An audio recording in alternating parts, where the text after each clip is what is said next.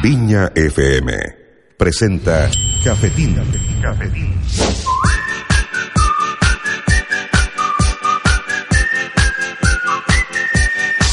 Desde la ciudad Jardín y transmitido de costa a costa por la antena de Viña FM en el 107.7 y su señal arroba Radio Cafetín. Radio Cafetín. Bienvenidos al único programa que de 3 a 5 de la tarde te anima con buenas canciones, grata conversación, originales columnas y mucha, pero mucha diversión. Aquí comienza Cafetín, el ley de la tarde, con Rafael Manso.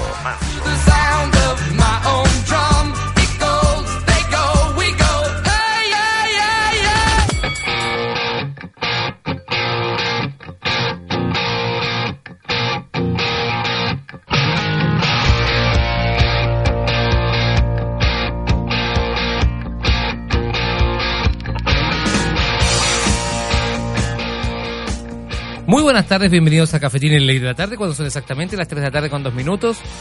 Los saludamos. ¿3 de la tarde con 2 minutos? ¿Qué hora es Cifuentes? ¿Con 6 minutos? Bueno, pues muy... ¿Sí tengo dos? Bueno, pues yo creo en ti porque tú, tú siempre eres un, un hombre prudente para eso.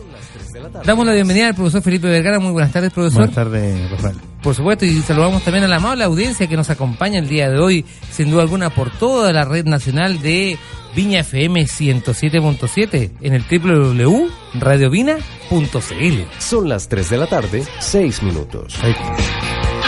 Perdón si fuente. Eh, eh, don César Castro es el que siempre yo, yo hago el homenaje que él es el, la voz de la Viña FM, la que dice Viña FM, que tiene una voz maravillosa. ¿Y este joven quién es? Se me olvidó el nombre, muy bien. Pero un día lo, lo vamos a tener, porque eso, siempre le hacemos un homenaje a los eh, amables voces de la, de la, de las radios, que sin duda alguna son las características. En realidad, antiguamente se le conocía como características. Se le Sí, decía se así las características. Después, obviamente, conforme fue pasando el tiempo, se fueron llamando el locutor o la voz radial. La voz radial. Pero en realidad su no- nomenclatura técnica es la característica. Así Entonces- se... Yo lo había leído hace alguna vez. Así que por eso, así que un saludo a todos también, a aquellas personas también que hoy día también nos están escuchando en todo el territorio nacional a través de, como decíamos, Viña FM 107.7 y también por nuestra transmisión por streaming por, por punto radio. Así que ya lo saben. Por supuesto, estamos transmitiendo en vivo y en directo y los va a saludar un hombre que ha soportado tantas protestas eh, y tanto malestar. Buenas tardes, Mosler. Buenas tardes. Y para apaciguar tu malestar, ahí tienes lechugas para, para aplacar el, el- el- el odio de la destrucción. Oh, si es tan amoroso, muchas gracias. muy bien, ah, muy bien. ¿Ve? Si uno puede vivir en comunidad, si uno puede recurrir ahora a estos tiempos, que no son los mejores, al, al tiempo del trueque. Sí. Le voy a decir de Permuta trueque. Mm. Oiga, pero sí, eh, eh, mire, uno tiene que, a- a- ante la adversidad, sacar lo mejor de uno mismo. Si yo entiendo que ya llevamos más de una semana, yo sé que ya la cosa, ya estamos llegando a tiempos paranoicos. Diez días. Pero hay que tener un grado de sacar las cosas en positivo, vivir, reflexionar y recurrir a métodos como el trueque.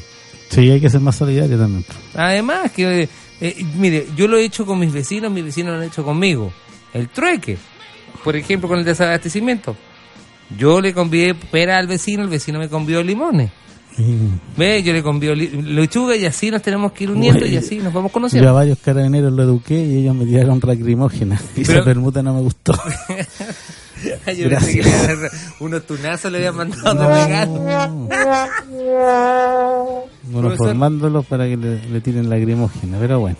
Mira, de hecho ya, ya estamos viviendo una protesta más en esta que se llama Cafetín, el ley del... Ya no sé. Mira, yo no sé si ponerle ley de la tarde, venía pensando. Yo sé si ponerle el ley de la protesta o el ley de la tarde. La ley de la marcha. El ley de la marcha, de verdad. Y nos va a acompañar el profesor Felipe Vergara, vamos a hacer historia del Cuidado si sacaron la que... Sí, no, no, no. no. Uy, No. uy, ¿sabéis qué? No, ¿sabéis que toca? Eh, el, el, el Cristóbal es súper, es súper importante. Y voy a hacer una mención a una persona que yo nunca me imaginé que iba a felicitar. ¿A quién? Al Chino Río. Se mantuvo al margen, ¿no? La declaración. En una declaración, Mm. Chino Río, tenista nacional, tipo con buena situación económica, bien ganada, porque el tipo ganó, Mm. eh, fue el número uno, invirtió bien su dinero, no hay nada que decir. Chino Ríos, se- Marcelo Chino Ríos mar- se margina de este país, se va de este país, una disconformidad con dirigentes, una disconformidad con periodistas, una disconformidad con la sociedad, la composición de la sociedad chilena.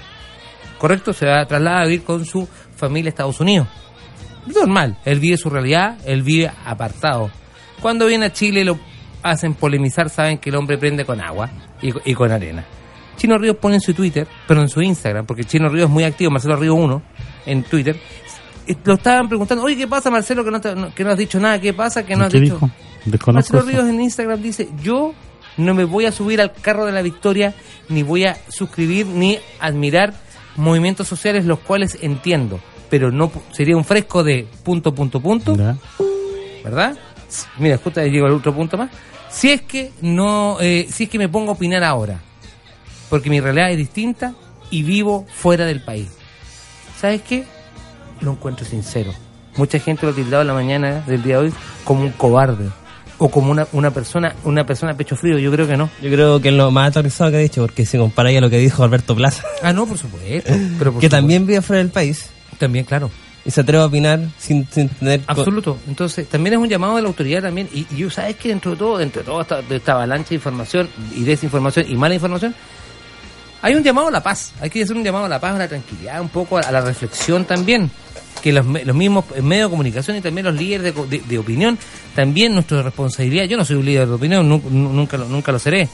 Eh, pero, pero, y las personas que tenemos un micrófono es llamar a la tranquilidad, a la paz, eh, eh, tener nuestro pensamiento claro, pero, pero sin duda eh, tranquilizar a muchas personas. En especial ayer que vino nuestra psicóloga que hablaba de los niños, Sí. hablaba de los niños que ya eh, también los niños están eh, sufriendo y están independientemente uno le puede tener una radio prendida a su lado y están siendo permeados. La, la vulneración Ah, claro. Entonces eso es una vulneración a, lo- a los derechos fundamentales. Mira, yo la otra vez leía bastante incómodo un llamado a que el día de domingo las municipalidades decían está todo normal, todo normal.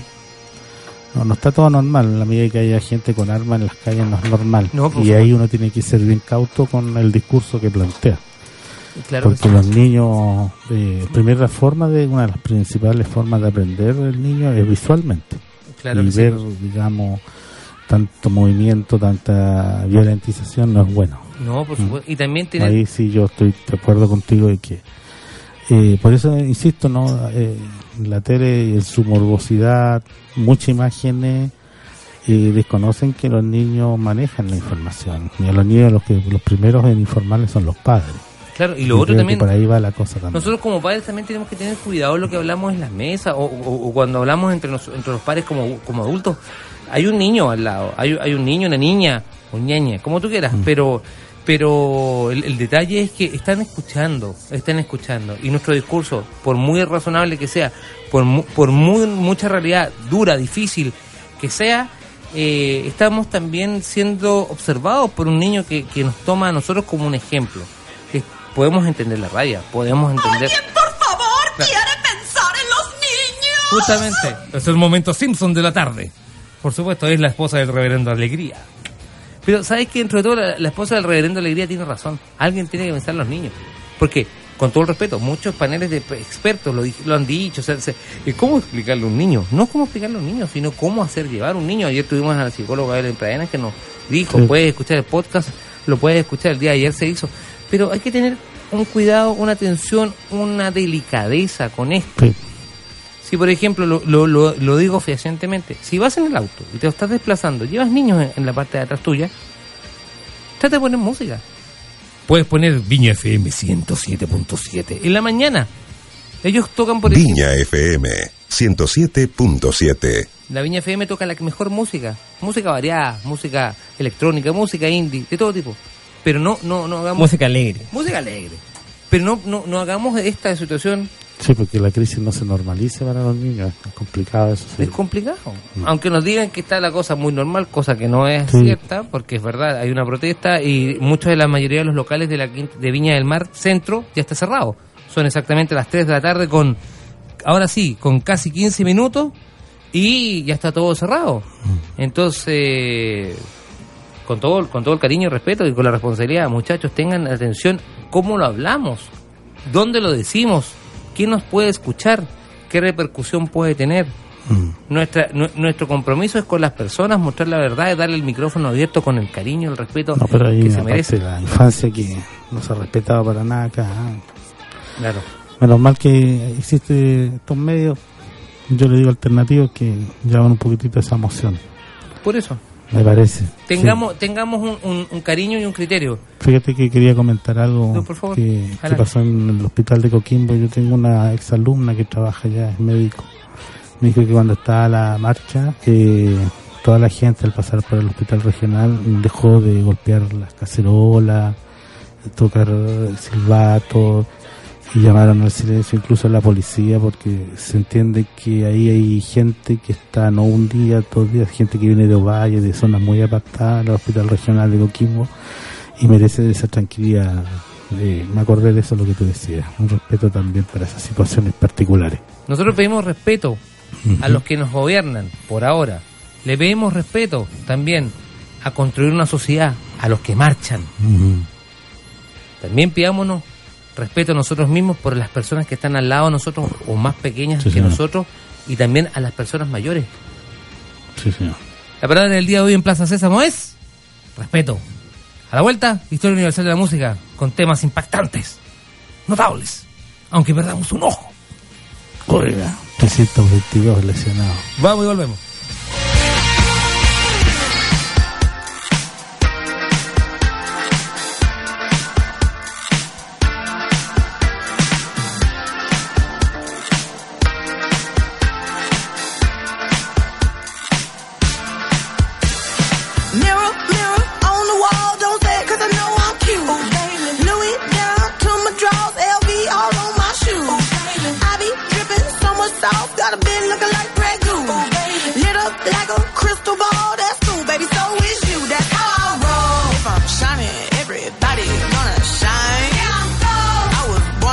Don't even gotta try. Now you know. I like shot a nigga better over time. Now you know. They just say I'm not the baddest chick you like.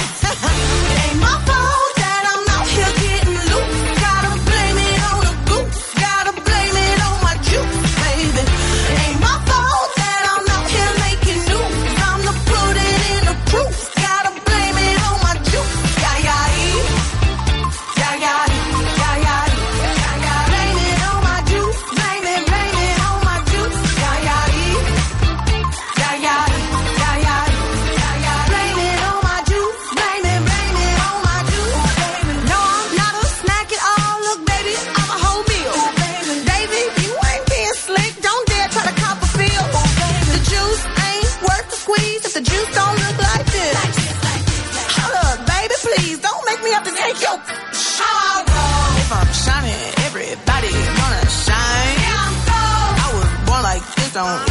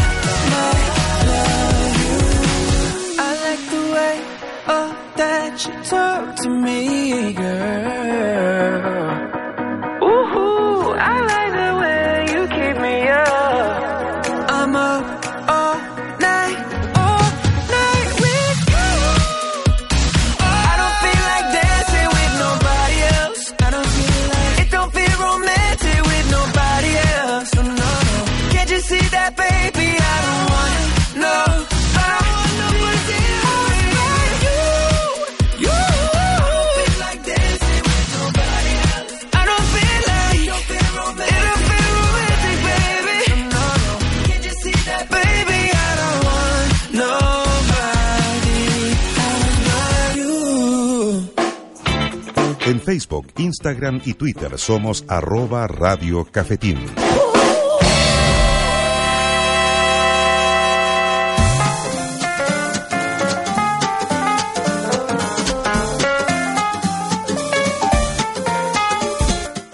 Completamente en vivo y en directo son exactamente las 3 de la tarde con 23 minutos. La Francisca me dice que viene atrasada, no se preocupe porque lo importante es que tenemos que hacer suscribir. Ahí la convención normal. Profe, ¿tú venías de Quilpué o venías de Valparaíso hoy día? A Valparaíso. Solo un poquito, porque el profe está un poquito, profe, habla un poquito más fuerte, eso. temprano llegué a Valparaíso, después tuve que hacer unos trámites acá en Viña Dale. y no me he movido acá de Viña desde las 11 de la mañana. Ya, bacán. Pero hay locomoción colectiva normal. Desconozco porque yo me salí de Quilpué a las 7 de la mañana. Ya, pero se movía normal. Sí. Yo puedo suscribir, yo estuve en el centro de, de, digamos, de, estuve en el centro de Viña, después estuve en el 15 Norte, la parte del centro, centro tu- comercial hoy día, calle Quillota, calle, eh, calle San Antonio, todo eso, normal, locomoción colectiva normal, eh, lo que son los, taxis colectivos, lo mismo. Eh, nuestro buen amigo Mosler venía desde la parte de arriba, de- de- de- desde Viña del Mar. ¿Cómo estaba la locomoción colectiva en tu caso, Cristóbal? Eh, vi bajar pocas micros, pero están bajando. Ok, entonces estamos suscribiendo. Eh, ahí el día de ayer, eh, cuando ¿Sabes que teníamos... yo creo que la frecuencia está como día domingo? Claro. Eh, Ah, Ah, pero- sí, eso te iba- pero ese hay es como pero el hay rango mío. frecuencia. porque salí a tomar micro y no pasó al tiro. Tuve que Sí, esperar su, yo estuve en la de 20 minutos. minutos. sí. Y tenemos que suscribir también que el Metrotren está funcionando normal, ¿ah? No, no, no tiene El ningún- metro está ok. Sí, el Metrotren está funcionando normal, así que para todas las personas que nos están escuchando ya hemos dado la información del momento. Hay, eh, lo que sí tengo que suscribir, hay muchos locales que ya no están funcionando, que tienen cortinas cerradas, como por ejemplo las grandes tiendas como Ripley Falabella de Viña del Mar, cerró sus cortinas a las 2 a las 3 de la tarde, me acaban de mandar un mensaje, me lo acaban de mandar. Eh, Han abierto, pensé que habían cerrado. han, abi- han abierto A medias. A media, a media. Ya. Entonces, La también algún- municipalidad que tuvo esa emergencia. Claro, la, la municipalidad del día de hoy, la municipalidad de Viña del Mar, eh, tuvo una, una amenaza de bomba. Mm. Es una amenaza, no fue. No, no, no. No llegó el golpe encontró el aparato No. rápidamente. ¿No vieron Jeff Bridges en la película? Ahí van a empezar a, a quemar libros de contabilidad. Ah, no, sigamos. Yo pensé, profe, que iban a encontrar la trinchera donde se encuentra escondida. Pero bueno, pasemos mejor a dar la publicidad. Eso. ¿Te parece? A poner un letrero que diga dónde estás. ya, muy bien, vamos entonces. Ahora sí.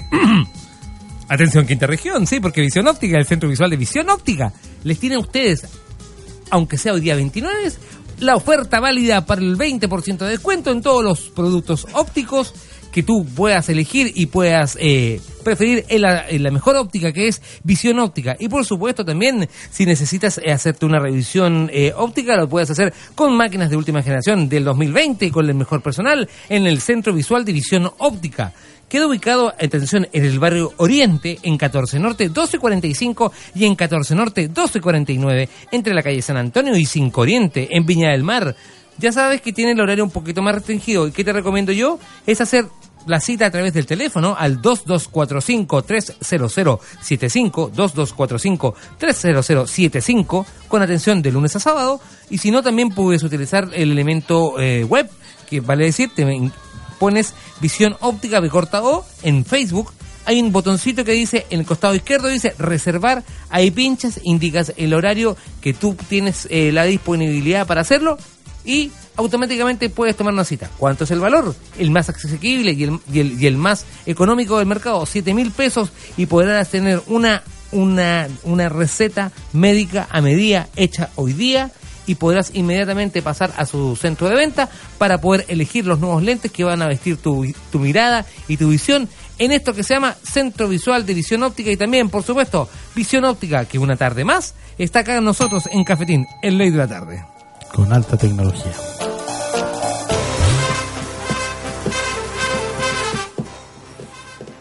No sé por qué me acordé cuando dije eso de la foto, poner una foto donde estás Pepe Pótamo. ¿Usted vio Pepe Pótamo alguna vez, profesor? ¿Se acuerda de Pepe Pótamo? Yo, yo venía de fiches por el centro de que decían abuelita perdida. Oye, Sí, también lo vi. yo lo vi Ahí por el sector del Yo mercado habían varios. Por Yo dije, uy, se pensando. parece a alguien y no, pues era, no, no había cachado que Yo vi, esa, yo vi ese afiche, por Como eso que me medio acordé de corta Pepe vista, me acerqué y dije, ah, era Por eso me acordé de Pepe Pótamo. Pepe Pótamo era, era un, es un personaje de Hanna Barbera que aparecía en, en hartos cómics, así que bien famoso. Era uno que tenía como un sombrero amarillo, ¿no? Sí, un sombrero de, de cazador. Ese. De cazador y andaba, y andaba con, su, con su mono. Y ¿Puedo decir algo? Tú sabes que Hanna Barbera son dos personas. Sí, sí, sí. Ah, Joseph William- Hammett y eh, William Barbera. ah. Hay una persona dijo que era uno. No, y ¿quiere que lo, lo sorprenda con algo? Eh, Joseph Hammett y William, y William Barbera son los creadores de Tony y Jerry. Sí, pues, Y- pero son los, los creadores, pero nu- nunca fueron Mm, reconocidos. Al, al revés, Rafa. Joseph Barber y William Hanna. O sea, claro, sí, Exacto. pero nunca fueron reconocidos. Y, y de verdad, en GM... No, que, claro, MGM creo que se adjudicó No, todos los derechos Tú- de marca de... y nu- y nunca Por eso después se, se hicieron su cosa aparte, po. Exactamente. Y se adueñaron de todas las creaciones de otros. Quincy. Ah, por supuesto, pero... Había un compositor que se llamaba Fritz Quincy, que hacía las Claro que musicales. sí, profesor, tiene, tiene usted toda la razón. Mm. De hecho, el día de hoy sería sería un, un dibujo animado bastante xenófobo y racista. Si lo vemos el, día- el día de hoy, Sí, eh. Tony Jerry. ¡Toma, gato maldito! Por ejemplo. Sí. Sí, no, sí, sería una cosa. No, cuando les explotara con la cara y les quedaba así. Por eso te digo yo, cuidado, como o sea, africano. Por eso te digo yo, cuidado con esas cosas, porque, porque de repente desde, desde atrás que viene la cosa mala. Entonces, nuestro, nuestro deber como, como jóvenes acá y también, como, en este caso el profesor como formador, es eh, hacer entender a, la- a los chicos la historia. Y para eso, tenemos otra tarde más de Historia Universal de la Música con el profesor Felipe Vergara, por gentileza de la Universidad de Playa Ancha. Un lugar bueno para estudiar, mejor para debatir. Hoy día, Sí, para marchar. No, que marchar para resistirse si las clases están suspendidas. Muy bien, profesor. Diga. Eh, primero que todo, un saludo fraterno a todo lo- al personal de, de la. Universidad de Playa Ancha, eh, también a su alumnado también, un saludo eh, poderoso también a los muchachos también. Sí. Agradecemos también que, que dentro de todo eh, han cuidado dentro de, de- de lo que se ha podido el barrio Playa Ancha, que sabemos que la... ¿Puedo decir algo? Dígame. No, no voy a dar mayores eh, lugares porque entre la Universidad del Paraíso y la Universidad de Playa Ancha los chiquillos se han portado muy bien en todo esto, pero no me refiero a movilizaciones. Me vas a creer tú que ellos organizaron un policlínico de emergencia Ve. y atienden a gente que está en la calle, que ha sufrido golpes o perdigonazos por parte, como también vecinos que han quedado lesionados, pero ellos partieron atendiendo a gente que está en situación de calle y que por todo vagabundos, Sí. que es el verdadero nombre que se han visto afectados porque el- los esta represión va contra ellos también, pues entonces no tienen dónde quedarse Sí, pues y lo han acogido por ahí. Así que no, de verdad, por eso Yo encuentro que ha sido muy bonita la experiencia que han hecho estos dos, estas dos universidades y los estudiantes, porque esto nace de los estudiantes. Absoluto, y hay que decir que de repente se, se, le- se, le- se le ha discriminado y se le ha dicho, se, se la- se le ha apuntado a, la- a los jóvenes también, pero la Universidad de Valparaíso, como la Universidad de Playa Ancha, ha ido en rescate, como usted bien dice, de las personas en situación de calle, mendigos, limosneros, eh, una persona que mm, por lo general... Señoras de la tercera edad Señoras de que la han tercera edad también que no problemas tienen. respiratorios, producto de los gases, ellas la han atendido, las llevan a un lugar y las hacen los primeros auxilios. Así que No. una felicitación también para, las ju- para los jóvenes de, la, de, de estas universidades. Un Un 7, siete. buenos cabros. Profe, ¿de qué vamos a hablar el día de hoy? Movimientos sociales, alguna vez lo hablamos, este sería como la parte 3. Sí. Movimientos Disculpe, sociales. ¿Qué es un movimiento social para que la gente que no... Bueno, un movimiento social, eh, Spencer y Francis T- eh, Telly lo definen como mm, una situación en la cual, eh, producto de una eh, necesidad, ya sea manifieste, manifiesta, ya sea bien común o también una necesidad de reivindicación, eh, confluyen distintos grupos, mm, pobres, ricos, ABC1, C1, con el objetivo de conseguir, digamos, un, un mayor desarrollo, eh, una mayor respuesta ante el Estado, el gobierno o también ante la cultura. Y ojo con eso, no necesariamente eso se aboca a una estructura política. Eh, hay los movimientos sociales más importantes que hemos visto a nivel del transcurso de la historia de la humanidad dentro del siglo XX están los que han buscado las reivindicaciones de derechos civiles, que alguna vez lo abordamos en un programa, los de los derechos de la mujer, eh, que lo abordamos también en un segundo programa, y eh, hoy día yo lo iba a abordar desde la perspectiva de cómo la cultura conduce o va eh, formando parte de estos movimientos eh, con, con un mensaje que no necesariamente va hacia la violencia. Porque, mira, los teóricos nos dicen que la violencia puede tener una causa y un origen. Eh, la causa puede ser un Estado que es muy represivo y el origen puede ser, que es el trasfondo filosófico, la desigualdad, por dar un caso, ¿no? Eh, pero la cultura también busca un mensaje que trata de conducir el proceso para que esto eh, no quede solamente una suerte de experiencia devastadora de, de estructuras que se rompen, sino que también se generen otros modelamientos de la cultura. Yo te voy a dar un caso, ¿no? Adelante. Eh, lo que nosotros hablamos de cuando se habla del cine de vanguardia. El cine de vanguardia sin duda va con los movimientos sociales, políticos, pero lo establece dentro de un lenguaje de la cultura, con la imagen, con la actuación, con el guion, con las formas de representación.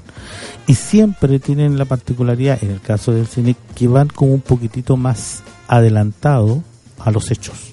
Es decir, eh, tienden a hacer lo que en lenguaje histórico uno habla de prognosia, adelantarse a los hechos, futurizar un poquitito y curiosamente al cabo de tres o cuatro años, cinco años, el problema se, se manifiesta.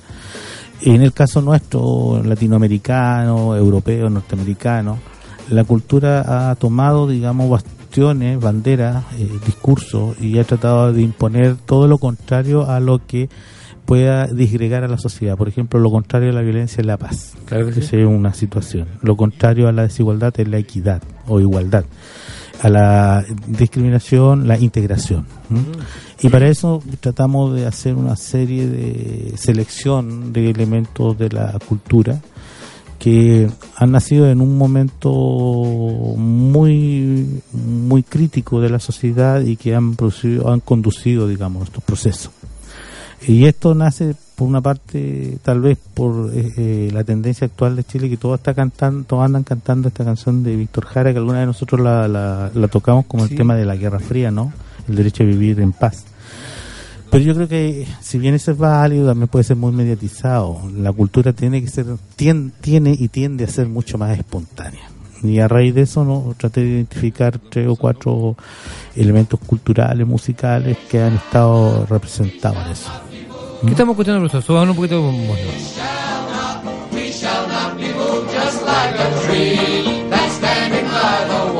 Ese es el tema original.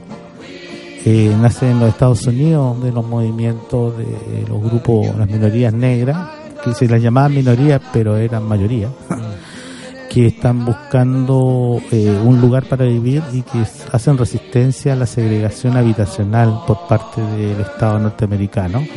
Y estos negritos inventaron esta canción que es algo así como no nos van a mover, no nos moverán. Eh, no nos moverán. Ese. Ahora es curioso, pero este tema eh, del año 1930 y 1926 es muy antiguo, pero Eh, Se nota ahí el sonido bien, bien folk. muy folk. eh, fíjate que hay un, un- hay, hay, hay una, una novelista, premio, premio Nobel de literatura que se llama Tennessee Williams, que en su obra Los jazzistas hace mención a estos cantos en donde los negritos se agrupaban. Esto es ragtime. Claro, muy bien. ragtime. Y salían a marchar, digamos, eh, para que no los movieran, no los sacaran de los espacios que habían logrado ocupar en la ciudad, en, la, en los albordes de la ciudad. Eh, claro, esto trasciende después y llega a Europa. Y posteriormente, durante la Guerra Civil Española, es un tema que se traduce y aparece el no nos moverán en versión española como un elemento de resistencia a la eh, poblaciones autónomas que estaban contra eh, la dictadura de Francisco Franco. Profesor, Sí. tú dices muy bien, somos, son canciones, son movimientos espontáneos, son Esto sí.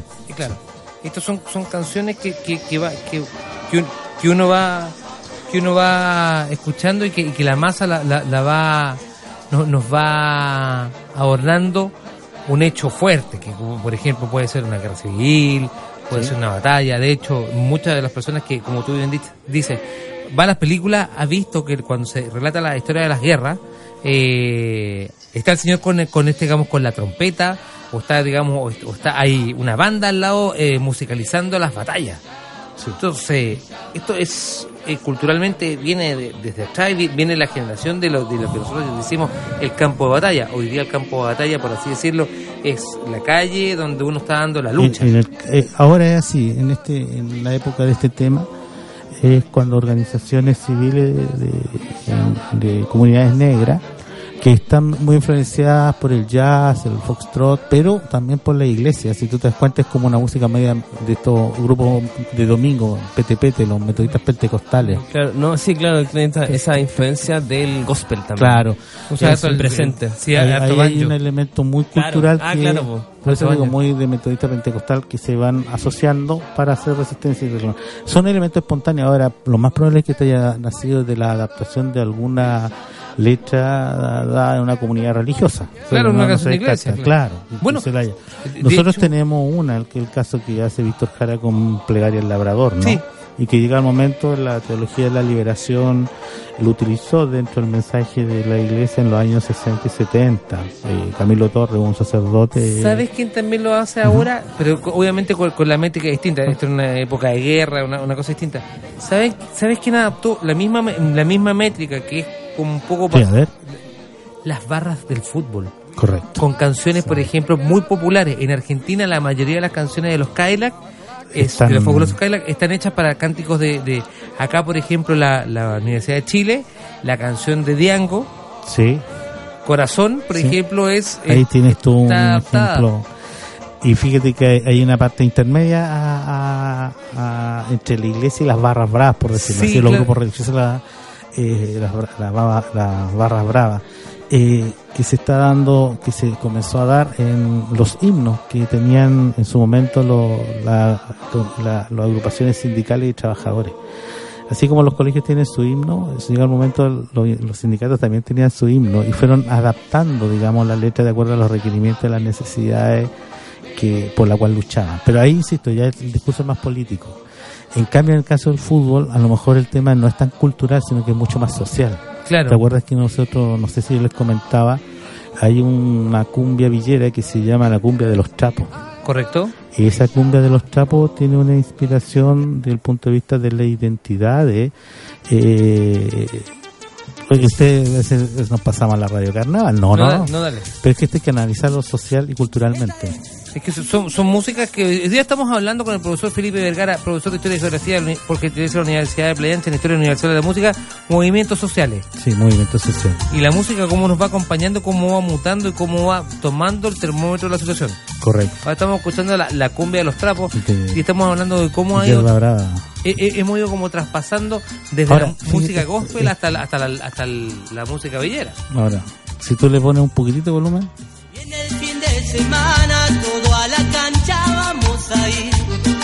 Ya está todo preparado, el bombo y el trapo para salir. esta canción es muy interesante porque fíjate que cuando el Estado, los gobiernos tratan de intervenir la territorialidad de los sectores populares, eh, hay una resistencia de estos grupos populares, eh, que es su ágora.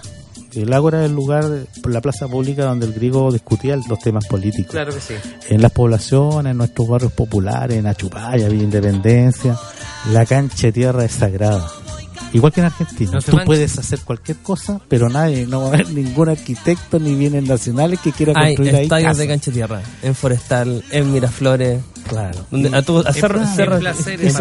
Cerro al que tú vas, Tiene hay una cancha de tierra. Ese Sí. es su Hay, ágora. hay una, hay como una, siempre son como especie de de cancha de tierra. Ahora, eso, eh, eh, este grupo lo identifica porque cada zona geográfica poblacional en Argentina está vinculado con un gran equipo de fútbol, pero sin despreciar eh, el origen de donde salen los grandes jugadores, que es la cancha de tierra, los potreros, barrio, el del barrio. Ah, Bueno, el mismísimo Vidal, que es un hombre que nunca ha renegado de su, de su origen y que él partió en una cancha Bueno. de barrio de tierra. El caso de Marc González en. Chile, que hay un trabajo muy interesante de unos cabros del Instituto de Sociología de la Universidad del Paraíso, que él todo lo que retribuye, aparte de estas transacciones económicas que hacen los grandes equipos, que le corresponde un, un porcentaje de dinero a los grupos formadores, a los equipos de barrio formadores, él todo lo que ha ganado, las formas adicionales que tiene de ingreso por publicidad, llega un momento lo invirtió en los clubes de barrio, en el club de ramaditas, porque para él, digamos, es un tema de asociatividad que no se puede romper. Una suerte de devolver la mano. Claro, es la solidaridad, es una filantropía. Yo diría que es la filantropía más pura que se puede dar, ¿no? Porque el sujeto no aquí no va a ganar más dinero que el reconocimiento de que donó el par de camisetas y que esas camisetas fueron donadas por Mar González y van a pasar dentro de los cabros chicos de una división a otra. No, cuídala porque es como el icono. Perfecto. Es una biografía anónima de los sujetos que van construyendo una sociedad. Profesor, a la vuelta de, de un tema musical vamos a hablar de, por ejemplo, de intérpretes internacionales latino-europeos. Por, yo, yo quiero decirlo que él, él, puede, él manifiesta el espíritu hispanoamericano A de ver. Manu Chao. Manu Chao, Y sí. el espíritu hispanoamericano Sí, sí, se sí. manifiesta en, en el caso de Manu Chao. Y lo vamos a desmarcar, no por ser medio amarillento, no, de un tema político. Cuidado con el color, profe. Ah, por ser un poco... Ya, No, no diga, profesor, vamos a un tema musical Es- mole. No, no, porque nos queda mucho que cortar hoy día en Cafetín en Ley de la Tarde, eh, perdón, en Ley de la Marcha. Estamos acá en vivo y en directo en el piso 3, el- en el edificio King. Tenemos una marcha y estaremos acá firmes transmitiendo lo que es el Late.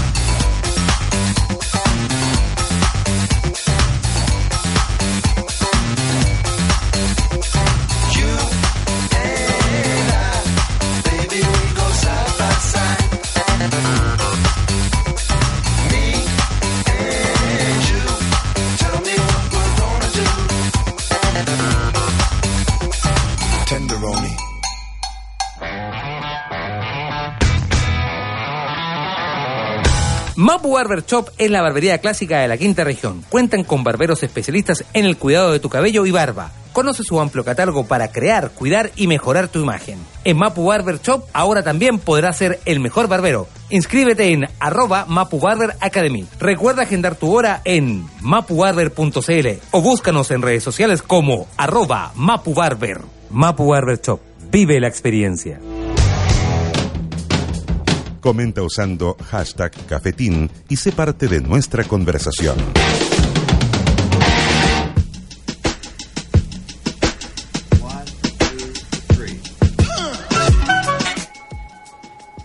Tres de la tarde con 48 minutos.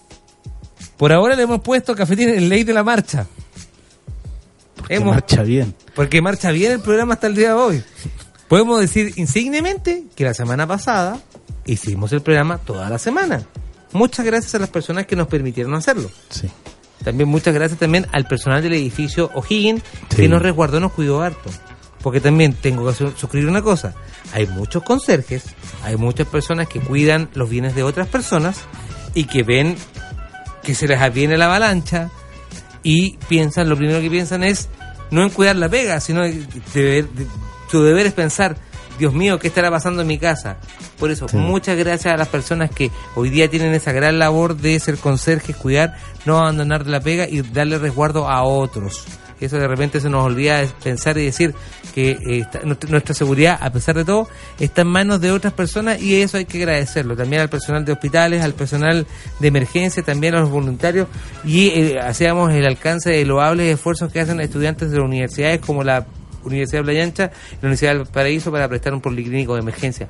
Gracias. Uno de repente con todo este fragor, con todo este despertar social, uno también tiene que recordarse de que este despertar social es porque nosotros mismos somos parte de este problema. Nosotros mismos también somos parte de haber eh, habernos sido sometidos a un problema que hoy día estamos despertando y diciendo no estamos de acuerdo. Nosotros mismos también fuimos partícipes o fuimos cómplices en un punto de que, de que este clamor popular esté en la calle, se esté manifestando y no haberlo dicho antes, en su momento, a nuestro legislador, a nuestro diputado, a nuestro alcalde, a nuestra alcaldesa, donde quiera que estén, por supuesto que nos estén escuchando, sin duda alguna. ¿Sí o no, profesor? Están, están con los alienígenas. Por ejemplo. Pero por ejemplo, eso, eso hay que tener, Terrible eso. hay que darle las gracias a las personas. Cuando de repente, como dijo el profesor Vergara, que decíamos hay que recurrir al trueque, bueno, hay que sacar en positivo que volvimos a comunicarnos con nuestros vecinos, Sí, a sí. pesar que lo detestemos. Pero igual te- te- terminamos hablando del vecino y conociendo muchos vecinos que uno no tenía idea que tenían hijos y nuestros hijos tienen que ir a jugar ahí porque no tienen locomoción. Yo no tenía idea que tenía vecinos. Por ejemplo, Mosler es verdad, sí, es que su casa es muy grande. Es muy grande. Entonces, eh, terminó tu, tu De- hectárea. demasiado.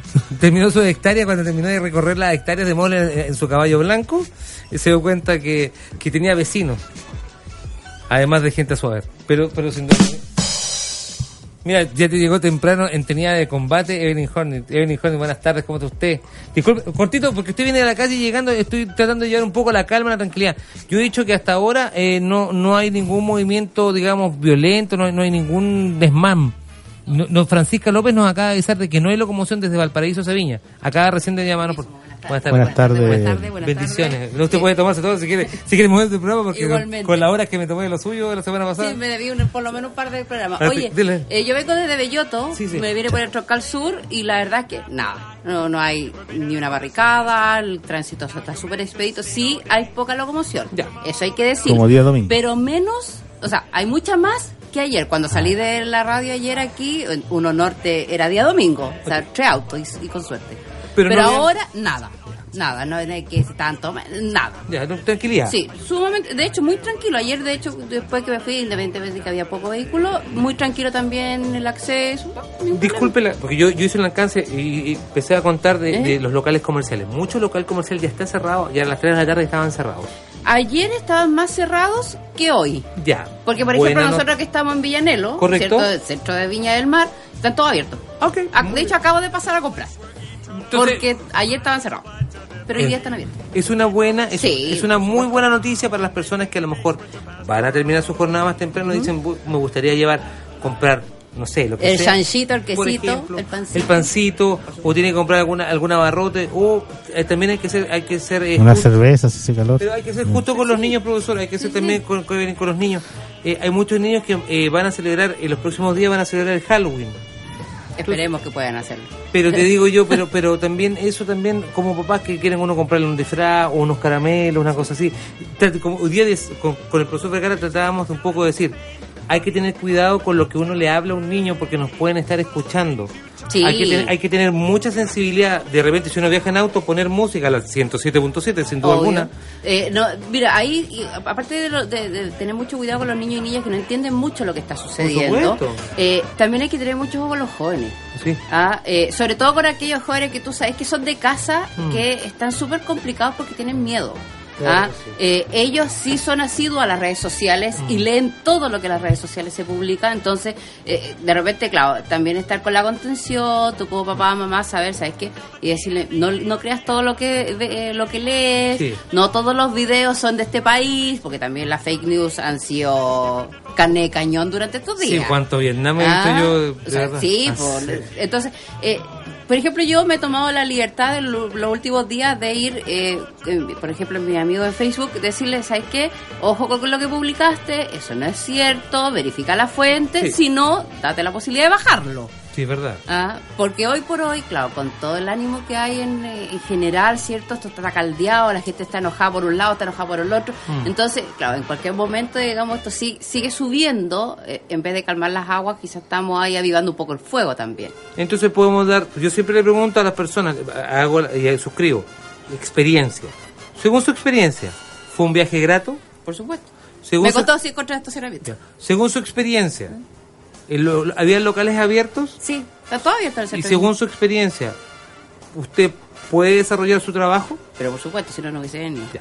Entonces queremos decir, Sí. calma, tranquilidad, incluso comuníquese y si incluso recurra a viejos tratos como el trueque. Sí, eso es ¿De súper interesante porque de repente uno tiene en la casa cierta cantidad de cosas eh, y hay otros que no las tienen y ese otro tiene algo que uno necesita. ¿Sabes qué? Yo el otro día hacía un análisis como interesante con respecto a eso con, con una amiga. Les decía yo, esto nos va a servir a lo que se hacía an- antes, digamos, antes que llegara las grandes cadenas, íbamos gastando, íbamos consumiendo, eh, porque nadie nos obligó, No. hay que decirlo, esto fue por, por un gusto personal Mire, de cada uno. por favor, le- le voy a En vez- en vez de tener una tele 14 pulgadas, queríamos tener una de 29, ¿cierto? Escuche el podcast, retroceda porque justamente hablábamos de eso. Claro, entonces hoy por hoy los almacenes de barrio, el tema del trueque, el tema de que la amiga tiene tal cosa y tú no la tienes y la necesitáis, o sea, estamos hablando de cosas que son necesarias. ¿ah? No estamos hablando si hagamos trueque de cartera, de zapatos, de- No, pues, no. en este momento no. De marido. no, no, de- Mi señora Gracias. lo ha intentado por varias veces. al Señor Jesucristo yo no tengo. Lo devolví. mi, mi señora varias veces lo ha intentado, pero no le resulta nunca.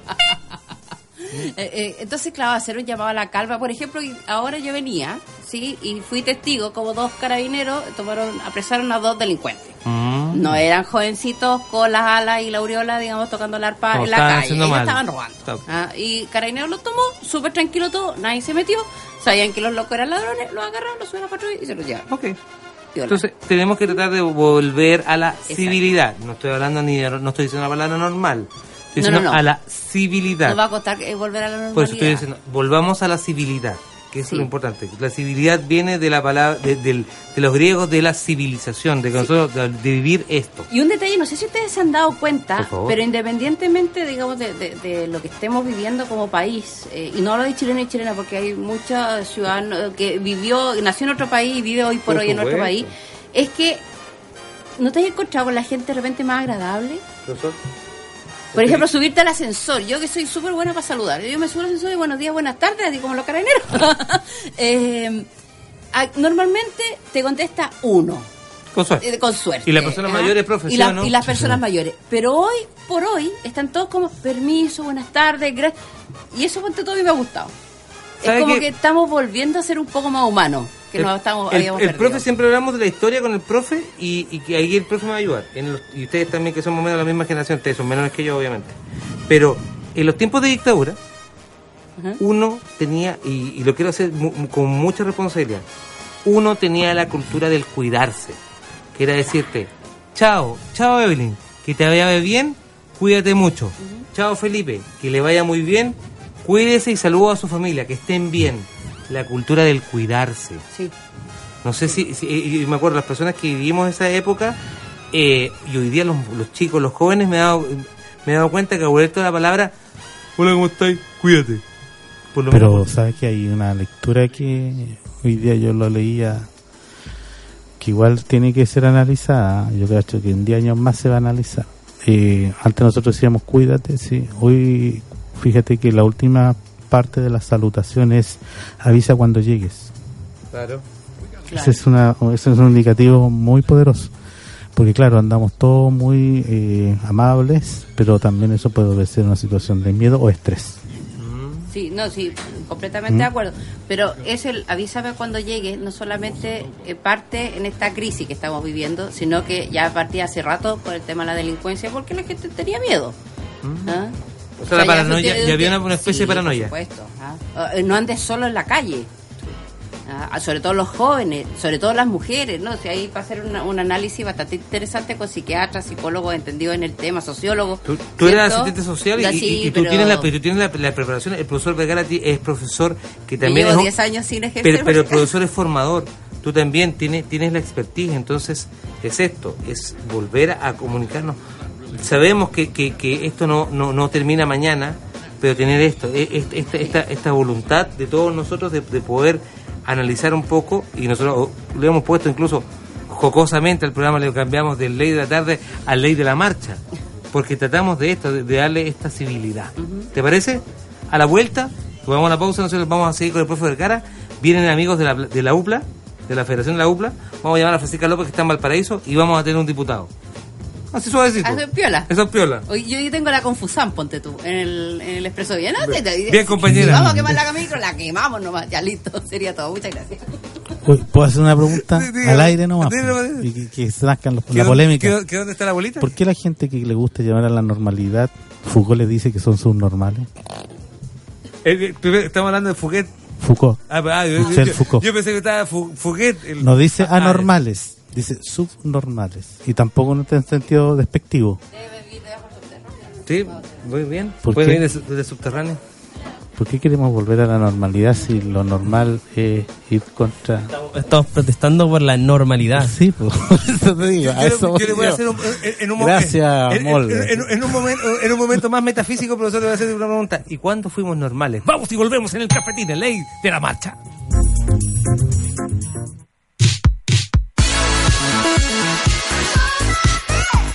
24 horas de buenas canciones. Viña FM.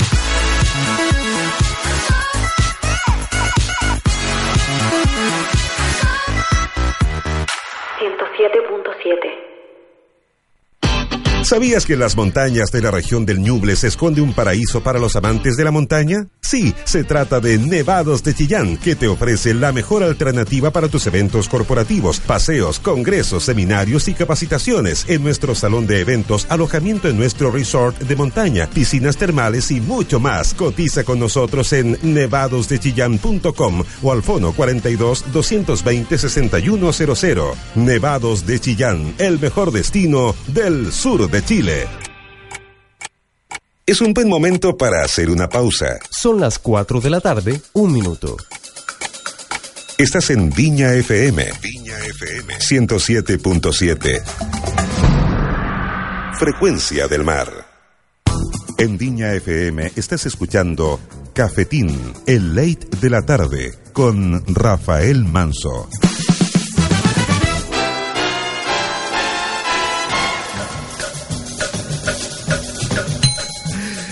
Cuatro de la tarde con un minuto, estos cafetines, ley de la marcha.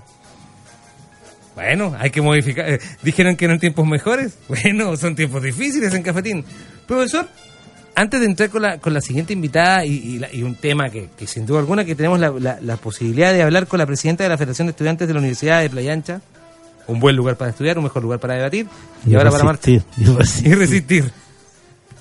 Hablemos de Manu Chao. Manu en, Chao. en Historia Universal de la Música. La sección se llama, querida alumna, disculpe, ¿de qué carrera es usted? Geografía, muy bien. Historia Universal de la Música. Estamos analizando movimientos sociales. Tercera Manu- parte. porque tercera parte. A, a partir de la contingencia. Manu Chao, ¿por qué lo trajimos a colación? ¿Por qué? Eh, primero, él tiene un- una historia bastante interesante de cuánto es la participación de su abuelo, padre, en movimientos de resistencia a la dictadura española y también a la vulneración de los grupos de seguridad franceses. Él tiene un origen hispano-francés Correcto. y su familia era como bien interesante políticamente porque toda la vida estuvieron viviendo desde la clandestinidad. Y por una parte un padre que se oponía a la, a la dictadura franquista y por otra parte una madre que había vivido todos estos equipos de seguridad franceses que estaban contra los movimientos que alen- alentaban la separación de Argelia o Marruecos de lo que era la colonia fran- como colonia francesa. ¿m? Eh, y uno de sus varios de sus integrantes eh, fueron condenados a la pena de muerte Eh, una cuestión muy fuerte digamos cuando se, se enfrenta en una sociedad que se supone eh, vive dentro de un parámetro de desarrollo y de la democracia la supuesta democracia la, la república digamos Profe, Manu Chao eh, se le denomina mucho como un líder de movimiento ideológico, anarquista anarquista. pero quiero hacer una distinción Por favor. Fíjate que hay varios tipos de anarquismo y otras cosas que son medios po-anarquistas. Yo los anarquistas traje, los, los anarquistas verdaderos como Kropotkin, Bakunin, Malatesta, Proudhon, eran sujetos muy preparados intelectualmente. La mayoría de ellos venían de un cuño intelectual dado por, por su cercanía con las redes de tipógrafos, publicistas o periodistas de la época. Eh, ese anarquismo mm, va contra elementos estatales de ordenamiento, ubicación, disciplinamiento social y moral. Eso es lo que ellos pugnan, lo luchan. Eh, distinto a, lo- a las formas de anarquismo que se están dando en una sociedad mesocontemporánea, década de los 60-70, en donde eh, el anarquismo es simplemente una suerte de resistencia y destrucción, eh, no necesariamente con sustento ideológico. Eh, te lo digo porque yo tengo alumnos que, que, que creen ser anarquistas porque tienen una postura, pero no necesariamente tienen un fundamento ideológico. Con todo respeto, profesora. No todos, Yo sé, pero hay yo sé que me va a echar mucha gente Sí. encima, pero ser anarquista no es ponerse una A con un circulito. Primero que todo, y tampoco pensar, a mí una vez yo peleaba con unos estudiantes que me dejaban la sala muy hedionda, porque ellos confundían los, los elementos anarquistas con temas ecológicos y mezclaban todo. Entonces decían, no, que yo estoy contra la violentación, eh, violentización de matar a los animales, contra los eh, productos químicos y no uso de. Eh, hay una mezcla de todo y que falta un hilo conductor un poquitito más agudo, creo yo, un poquitito de más cercanía a la obra. de Mijael Bakunin tiene tres trabajos muy importantes eh, y uno de ellos habla sobre cuál es la ética del buen anarquista. Y dentro de la ética del buen anarquista hay una frase que algún presidente de Chile la, la citó por ahí. Dice, ningún estudiante puede ser buen estudiante, si es un, ningún anarquista puede ser un mal dirigente y menos un mal dirigente puede ser un buen, tiene que ser un buen estudiante. Interesante cita. Eso lo dijo Bakunin. Eh, Salvador Allende dijo que lo- el deber de un buen estudiante era ser un buen dirigente y un buen dirigente ser un buen estudiante. ¿Mm? Lo dijo en el Estadio Nacional en el año 1971. Esa es una suerte de versión de lo que decía Bakunin. Eh, y yo veo que la obra de Bakunin, esa parte como que se ha desconocido. Es una crítica que yo le hago. Ahora yo lo entiendo porque también existe la violencia del Estado, en donde cualquier elemento que busca el cambio la transformación es resistido a través de mecanismos de coerción. Los gringos dicen punishment, que es castigar, ¿no es cierto? Eh, asediar con el castigo. Así le denomina. Eh, tiene esa formación, es una formación anarquista intelectual, muy intelectual. Profe, disculpa que te diga yo una... Y por eso lo- los chiquillos de repente más se van por un elemento más de, de postura, como Polla Record, Sí. y desconocen un poquitito la otra parte de Manu Chao. Profe, yo te lo digo por, por el discurso que tiene Manu Chao, que es un discurso ya maduro. Ma- Ya Manu Chao está hasta sobre los 50 años, Sí. es un gallo grande. Eh, pero Manu Chao, sin, para mí, Es del año 64, Claro, no sé. De mi punto, Ujú. desde mi punto, así como lo escucho, es el europeo más latino, más latino y que se acerca, a pesar de que es un, es una, una, me- una mezcla hispano-francesa, con algo. claro, pero súper interesante el, el concepto Los de él. primeros discos solistas de Manu Chao fueron grabados en el, él recorriendo Latinoamérica, él iba con una grabadora y iba registrando lo que iba escuchando. Correcto. Entonces, suscribir De eso hecho, hay algunas que son inspiradas en bases folclóricas mexicanas. Sus- Hay, hay discursos de, de revoluciones mexicanas, hay, un- hay un montón de cosas. Y en lo otro que realidad. Manu Chao rescató mucho lo que fue la presencia de León Trotsky en México. Que una de las pocas cosas que. Una, son una de las tantas cosas que se desconocen. Por supuesto. Profesor, ¿le parece que vamos a unir a la, a la conversación inmediatamente? Esto es en vivo y en directo. Ya. Estoy llamando a la Francisca eh, López que está Ah, en, a ella le hago en. Valparaíso. Por, A su- por supuesto, vamos a prestarme el conector por mientras lo tienes allá. Muy bien. Y por, y por mientras, profesor Vergara, eso obviamente con... Hoy estamos hablando de Historia Universal de la Música en vivo y en directo. Esto es Cafetín, el ley de la marcha. Le cambiamos desde el ley de la tarde al ley de la marcha. A ver, vamos a ver si la Francisca me contestó. Francisca, ¿me, eh, ¿me contestaste o no me contestaste? Lo está llamando en vivo y en directo. Vamos, le saca nomás, solo a, a la innova.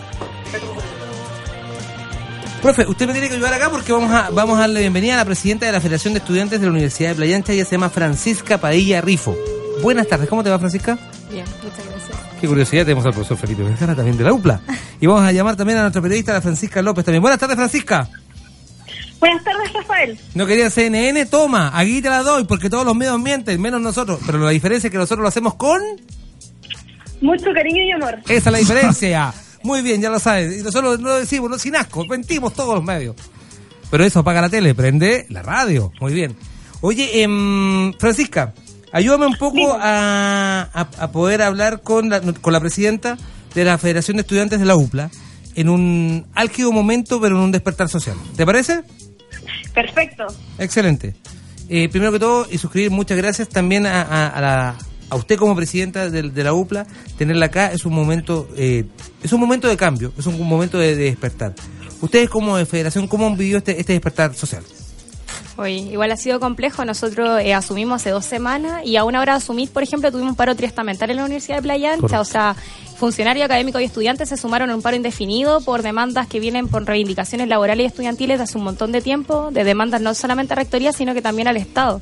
Eh, después podemos profundizar un poquito quizá en esas demandas, Todo pero a una hora de asumir pasa esto. Estuvimos una semana en movilización agitando la Universidad de Playa Ancha y a una semana ya de haber asumido, más encima comienza un estallido social en Santiago y después más encima repercuta acá en Valparaíso y en el resto de Chile. Entonces ha sido difícil, pero creo que hemos sabido estar a la altura de, de los conflictos que estamos viviendo hoy en día como sociedad y tratando de buscar soluciones y propuestas también desde las distintas entidades dentro de lo que es la Universidad de Playa Ancha. Te lo pregunto inmediatamente, de, de ahí le doy el paso a López. Voy a decirle a ver a Francisca López López porque las dos son Francisca, ¿vale? Entonces, eh, antes de darle el micrófono a López, eh, te pregunto, ¿cuáles son las demandas de ustedes como estudiantes? Porque de repente cuando uno dice eh, educación, de repente es muy grande, muy amplio. Eh, Por ejemplo, dignidad. no terminaríamos nunca de, de poder enumerar la dignidad. Equidad, lo mismo. Entonces, ¿cuáles son para ustedes los conceptos fundamentales? Actualmente, como Sí. Universidad de Playa Ancha, por lo menos, siendo una universidad del Estado, ¿y por qué me atrevo a decir que es del Estado? Porque resulta que tiene una inyección económica por parte del Estado de 83%. 62,5% entra por gratuidad y el otro son beneficios y becas del Estado. Por tanto, estamos hablando de que la Universidad de Playa Ancha debe tener un rol social porque recibe muchos recursos del Estado. Entonces, eso es como, en primer, como un dato duro que en realidad tenemos como universidad. Lo segundo es que como universidad también estamos demandando y como estudiantes lo hemos tratado de socializar todo este último tiempo, y es que eh, la Universidad de Playa Ancha recibe el 7,8% en recursos de lo que recibe la Universidad de Chile. Por tanto, estamos hablando de una brecha social y económica que existe en el país. Y es una demanda que desde la Universidad de Playa Ancha están haciendo y se está tratando de pasar al resto de las otras instancias que son el CONFECH, por ejemplo, como son Alquinta, que también tenemos otra universidad del Estado que es la Universidad del Paraíso, y también esto socializarlo con otras universidades como de las otras regiones, que sería la Universidad Austral o la Universidad de Santiago de Chile, por ejemplo, y buscar otras realidades en conjunto para saber cómo esta demanda, por ejemplo, podemos hoy en día levantarla como universidad, pero también como universidades del Estado. Esa brecha que indica Francisca se traduce en varios elementos. Dentro de eso es la precarización de nuestras funciones como docentes. Te- se nos exige hacer investigación, pero sabemos que los dineros que entrega el Estado para hacer investigación son mínimos, casi ridículos. Segundo, nos vemos en la obligación de depender de la cantidad de estudiantes que postulan a la universidad por esta asignación de fondos directos que dice ella. Y sin duda eso también nos afecta porque lo- las remesas, los dineros no siempre están al orden del día. Nosotros siempre los dineros llegan atrasados. Y lo otro que una excesiva eh, mm, concentración de recursos en universidades tradicionales, públicas, que me parece bien, que son muy importantes, pero la regionalización ya se, se ha visto como hemos pasado de ser de periferia a marginalidad. Y esa es la cifra eh, bochornosa que nos dan a nosotros, el 7,8 que indica ella, y yo creo que lo fue generosa, porque diría que es un poquitito menos. Vamos a darle el micrófono también a López para ti. Adelante, López. Sí, Francisca, eh, hoy en día estamos en un, obviamente, en un estallido bastante social. Eh, quería preguntarte y pasando directamente a, otro tema, ¿ustedes tienen la cifra de los estudiantes quienes han tenido problemas eh, en las manifestaciones? Si están al tanto de lo que han, ha, ha estado pasando eh, últimamente con respecto a esta gran represión, como muchos medios también lo han llamado. Sí, nosotros en la Universidad de Playa Ancha también siento que bueno es un trabajo que hemos hecho no solo como federación, sino que también con un comité de emergencia que su- surgió el día lunes 20 de octubre y es que levantamos en nuestra Universidad de Playa Ancha Debo asumir lo que es sin rectoría, pero tratamos de pedir ayuda a las autoridades de nuestra universidad para levantar una función de salud, una función de denuncia, pese a que no tenemos carreras de derecho, y una instancia también para que la universidad se abra nuevamente a generar los espacios para armar tejido social. Esto lo explico. Eh, temas de salud, nosotros abrimos por medio de la carrera de enfermería, estamos atendiendo a compañeros, compañeras que llegan con perdigones en el plan de Valparaíso, estamos actualmente funcionando en la Facultad de Salud de Playa Ancha. Eh, y eso es como una primera instancia. Lo segundo que queríamos generar es una red de denuncias para que eh, compañeros y compañeras que han sido violentados o que han vivido violencia o que conocen a alguien que ha sido vulnerado durante estos días en cuanto a sus derechos fundamentales, lleguen a la universidad para poder dejar las denuncias correspondientes por medio del Instituto Nacional de Derechos Humanos, que está actualmente eh, trabajando de nuestra- dentro de nuestra institución y tenemos, por ejemplo, compañeras que son eh, observadoras del Instituto Nacional, Instituto Nacional de Derechos Humanos. Eso en segunda instancia. Lo tercero es que tenemos una red psicológica en este momento también, con compañeros y compañeras y también académicas de psicología que están haciendo contención y toda una red para atender no solamente a nuestros compañeros de la universidad, sino que también a vecinos y vecinas que lo necesiten. Por ejemplo, se hizo hace muy poco un taller para poder enseñar a los padres y madres de cómo enseñar a sus hijos lo que han vivido todos estos días y la, la violencia que han tenido que ver no solo en la televisión, sino que también en las calles, para enseñarle a un niño de 5 o 6 años de por qué un militar está en la calle, por ejemplo. Por supuesto. Eh, y aparte de eso también abrimos el espacio en la Universidad de Playa Ancha, pese a que tenemos poco espacio, pero se han generado asamblea y cabildo abierto ya en la UPLA para poder empezar a atender a las demandas y las necesidades que surgen desde los pobladores y pobladoras y distintos agentes locales, también portuarios, también la gente que trabaja en las caletas y tratando de generar un montón de redes para que finalmente comencemos a armar tejido social, sabiendo a propósito de lo que decía al principio de que la Universidad de Playa Ancha tiene que estar a la orden y el servicio del rol social. Estás escuchando Cafetín en Ley de la Marcha en vivo e indirecto a través de Pol.radio, también a través de la antena de Viña FM 107.7. Estamos hablando con Francisca Padilla Rifo. Ella es presidente de la Federación de Estudiantes de la Universidad de Playa Ancha. En en el micrófono me acompaña el profesor Felipe Vergara. En la línea telefónica estamos con la periodista Francisca López, que se encuentra en nuestra unidad móvil número 16 en Valparaíso. Oye, yo quiero pasar el aviso. Eh, ellos están recibiendo material, ya sea suero fisiológico, material, insumos médicos para atender a las personas que han resultado lesionadas. Y yo hoy día me di una vuelta en la mañana a dejar mi cooperación y están atendiendo todo tipo de, no solo estudiantes. O sea, hay gente que en situación de calle, que ese aforismo me carga a mí, pero bueno, vagabundos que producto de esto han también sido víctimas de la represión, de una suerte de jugar al tiro al blanco por parte de la suerte de los carabineros y que le han disparado y que los chiquillos han estado atendiendo con la colaboración de algunos colegas. Por supuesto. Eh, sí, igual agregar que hoy en la mañana, por ejemplo, como universidad, ya como asamblea y comité de emergencia, más la federación, tomamos la decisión de entregar, por ejemplo, toda nuestra documentalización en el sentido estricto de el informe que tenemos como universidad de cuántas personas hemos atendido, cuántas personas han llegado a denunciar, por ejemplo, a la misma universidad, situaciones que han ocurrido el último día, porque sabíamos que hace unos días atrás no podíamos ir a dejar constancia a carabinero, o bien no estaba dando basto la capacidad institucional para poder recibir denuncia, Sí. o bien no tenían información. Entonces, todo este catastro, por ejemplo, se va a entregar por medio de un informe, más otras instituciones en paralelo, como por ejemplo la Federación de la también, o eh, chicas feministas que también han recibido a gente y han tenido que ayudar para entregárselo a la Municipalidad de Valparaíso y generar un catastro, un informe del INDH, pero como sistematizando la información para nosotros entregar una información extra extra formal, por decirlo así, de lo que ha entregado el gobierno. O sea, el gobierno tiene actualmente ciertos datos con ciertos heridos, con ciertos detenidos, con cierta cantidad, por ejemplo, de muertos. Pero sabemos que esas son las cifras oficiales. Las extraoficiales están diciendo otras cosas. Por supuesto. López, por favor, la palabra para ti. Perfecto.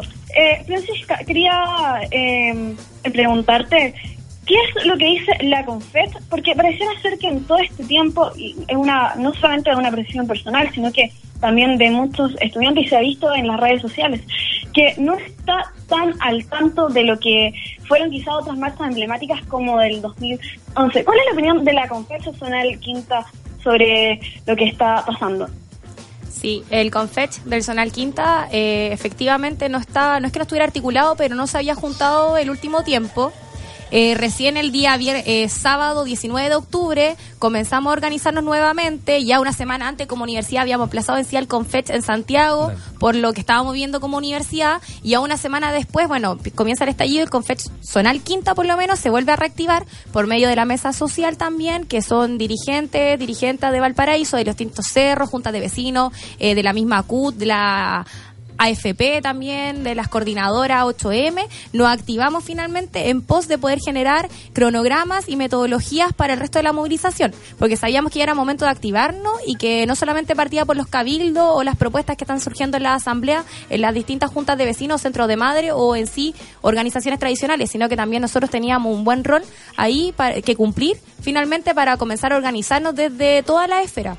Y eh, siento que también hemos podido generar buenos vínculos, buenas redes y estamos levantándonos. Mañana, de hecho, se va a llevar a cabo el primer cabildo estudiantil regional por parte de la CONFET. Va a ser en la Universidad del Paraíso, en la FASEA. En ERA 68, si no me equivoco, que es la, bueno, con Avenida Rasuri, ahí se va a llevar a, a cabo el primer cabildo y se llama a todas las instancias universitarias que tengan o no tengan federación a participar de esta instancia para generar las demandas estudiantiles pertinentes para la región. Redes sociales que tengas para también comunicar esta información. FEUPLA 2019 y Confet-Zonal Quinta. También para con que- la B final V. Para que las personas también se acerquen también y hagan eh, una participación ciudadana. Se invita en primera instancia a todas las universidades, pero también todas las personas que están relacionadas con las universidades, docentes, profesores, pro- padres, madres también, tíos, abuelos, toda la comunidad. Es muy importante que los cabildos, como nos dijo ayer Francisca López, eh, y explicábamos el concepto del cabildo, eh, lo importante es, conversar nuestros problemas porque eh, si nosotros queremos dar un cambio, un despertar eh, social eh, inteligente, la idea es que estos temas se conversen y, lo- y nuestras necesidades sean escuchadas, pero primero consensuadas. Em, quiero detenerme un poquito con la, con la Francisca Padilla, que como presidenta de la Federación de, de- de Estudiantes de la Playa Ancha, igual debe ser muy complejo asumir con ahí al día siguiente te cierra la universidad y cinco días después llegue personas eh, eh, del Instituto Nacional de Derechos Humanos. Debe ser eh, muy decepcionante como joven esto de, de- de sumirse en, en una desesperanza, porque realmente esto también eh, le baja mucho la defensa a uno también y las ganas de seguir luchando. Uno, claro, ante la adversidad con la adrenalina lo va a hacer, pero ustedes como estudiantes, ¿cómo, cómo, cómo ves las personas como están? Sí, yo igual hago mucho, mucho, mucho, muy hincapié, mucho hincapié en lo que se está haciendo en la universidad y mucho con las estudiantes de psicología, porque son ellas finalmente las que nos han, quienes nos han dicho, oye, basta, nosotros estábamos cometiendo, o sea, estamos como sometidos bajo una violencia. El día de mañana, cuando por ejemplo volvamos a clase, hay un efecto postraumático. Y eso, bueno, yo soy estudiante de geografía, mucho no sé sobre esto, pero las estudiantes de psicología han sido súper clave en darnos la cifra eh, estadística de cómo ocurren procesos, por ejemplo, de compañeros que se suicidan post efectos de guerra, post efectos de, de shock como eh, social que ocurre, ¿no? Este mismo estallido social que estamos viviendo. Entonces, por eso nosotros hemos hecho el llamado eh, para que nosotros comencemos como a deliberar cómo volvemos a clases, por ejemplo. Como bajo qué eh, contexto volvemos, bajo qué red psicológica o de talleres podemos generar para finalmente nosotros enfrentarnos. Eh, nosotros como Universidad de Playa Ancha, que es, es, una, es una institución pedagógica o la mayoría de las carreras son pedagógicas, estamos tratando de conversar cómo es que oh, el día de mañana nuestras compañeras que están en práctica y que tienen que ir a instituciones, por ejemplo, atender a niños y niñas, pueden estar eh, con la salud mental así como bien para poder atender a niños y niñas que también han sufrido un montón de violencia. Entonces, por eso es súper necesario esto conversarlo, no tomarlo a la ligera y comenzar a hacer congresos respecto a la salud mental, que es incluso una demanda que nació hace- a principio de año por el tema de la carga académica que existían en las instituciones. Además en ese que- sentido, también volver a clase no solo significa como estas cosas de, de las prácticas o dinámicas o funciones que tenemos como estudiantes, sino que también la misma carga académica que la universidad quizás nos va a instalar o cómo se van a comprimir los, los semestres. Eso todo tenemos que conversarlo y sentarnos a conversar con las autoridades de, la, de las respectivas instituciones y conversarlo de buena forma. No es llegar y entrar y volver a esta normalidad que muchas veces se nos habla. Francisca López, te dejamos la última pala- la última pregunta para la presidenta de la Federación de Estudiantes de la Universidad de Playa Ancha, Francisca Padilla Rifo. Te escucha y con ella, con esta eh, pregunta y respuesta cerramos esta entrevista y te agradecemos mucho porque sabemos que ustedes están trabajando muy activamente.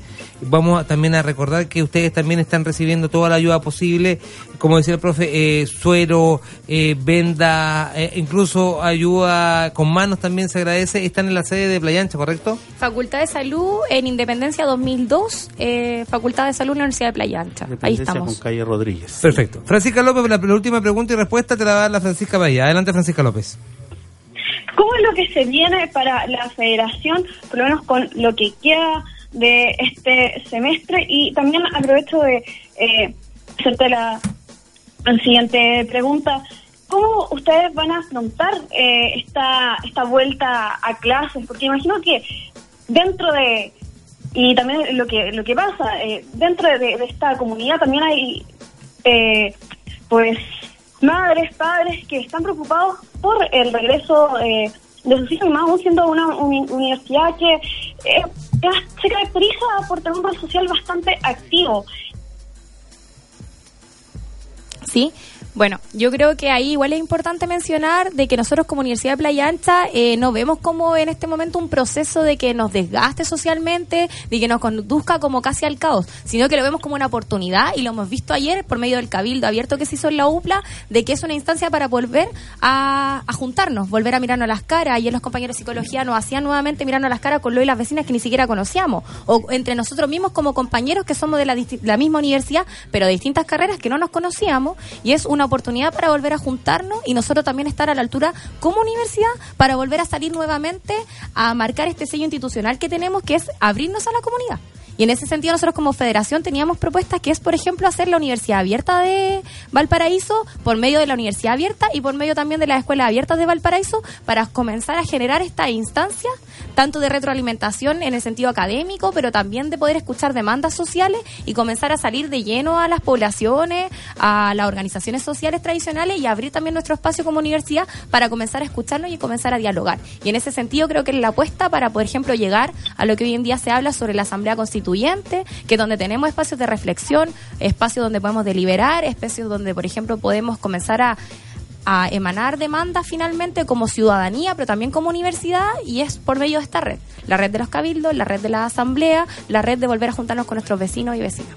Por supuesto, muchas gracias a, Francisca eh, Padilla Rifo, presidenta de la Federación de Estudiantes de la Universidad de Playa. Vamos a hacer un tema musical y en poco un rato más vamos a llamar a un honorable diputado podemos decir todavía honorables a los diputados. Ah, no sé, yo no Muy bien, a un diputado de la nación. Cosa tuya. Muy bien, a un, a, a- a un funcionario público elegido por elección popular. Dejémoslo así. Así. Mejor. Por supuesto, Francisca López, eh, retomamos contigo el contacto en unos minutos más. Vamos a llamar a Diego Ibáñez, ¿te parece? Así es. ¿De qué bancada es? ¿Quién se me olvidó? Es parte del Frente Amplio Convergencia Social. Muy bien. Frente Amplio. Frente Amplio, quizá, bueno, no sé si tan amplio sea a esta altura, con todas las cosas que han estado sucediendo. Extraordinario estos cafetines, el ley de la marcha que la Francisca tiró su primer chiste. Si, si, si hubiéramos estado en estado, en estado más, más piola, le hubiéramos tirado hasta la fanfarre, pero eso. Muchas gracias, Francisca. de verdad. Dice que, dice la, la otra Francisca que vuelvas a la federación. Que la tenemos trabajando. aceptado su renuncia todavía. Dice que no te acepta la es que la tengo trabajando como, la tengo trabajando como loca, sí, es verdad. Es que es la mejor. Gracias. Oye.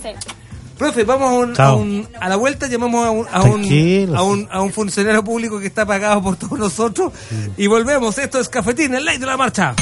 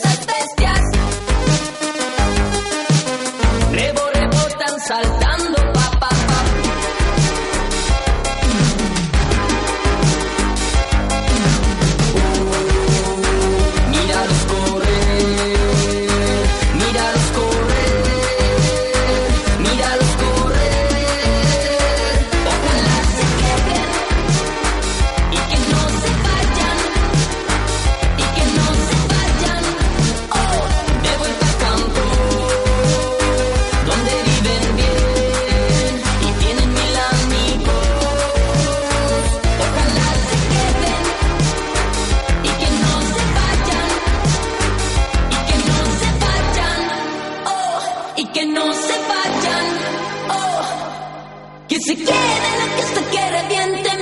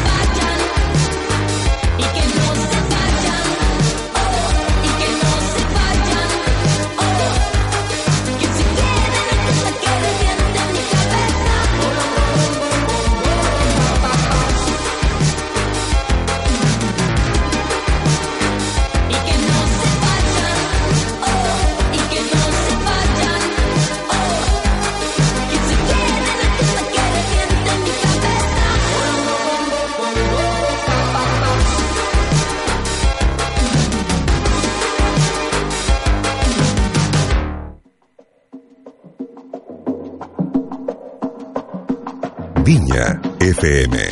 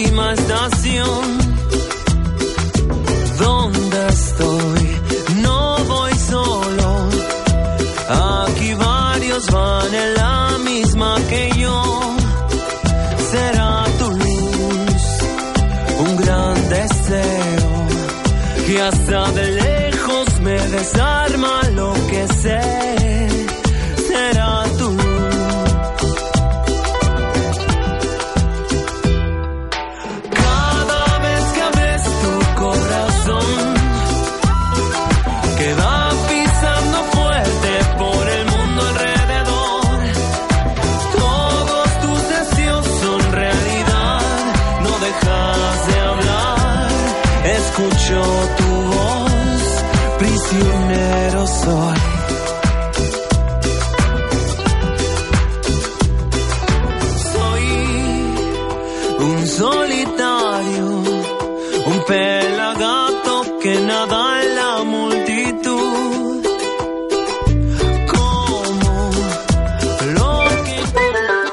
Lechugas hidropónicas de Verde Agua Hidroponía. Despachos en todo el Valle de Quillota, Viña del Mar y Valparaíso. Haz tus pedidos por Instagram en arroba verdeagua.hidroponía o llámanos al más 569-9430-0024. Verde Agua Hidroponía.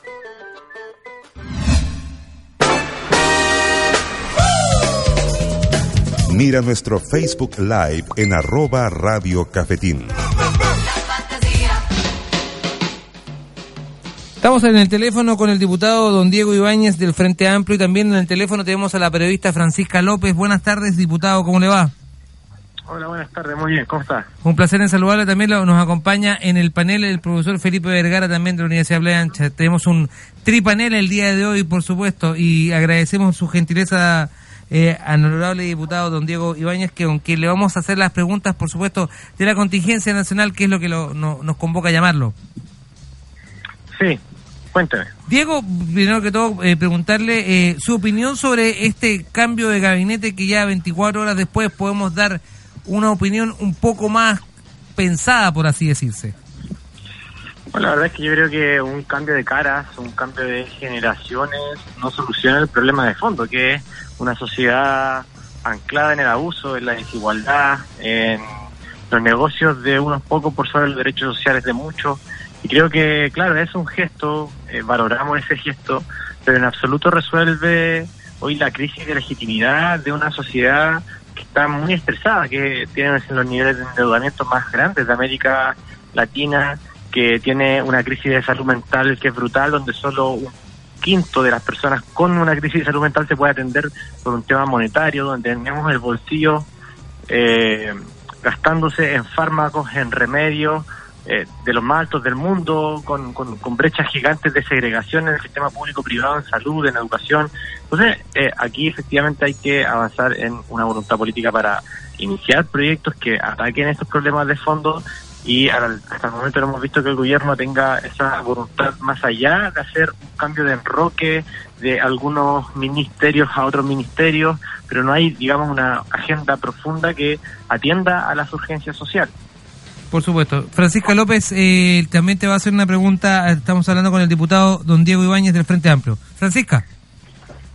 Diego, el día de hoy, y no solamente el día, hace bastante tiempo eh, atrás eh, se viene, eh, pues, dándose como esta cosa que es la desconfianza. ¿Cómo ustedes ven como políticos y también como Frente Amplio esta desconfianza hacia también la política?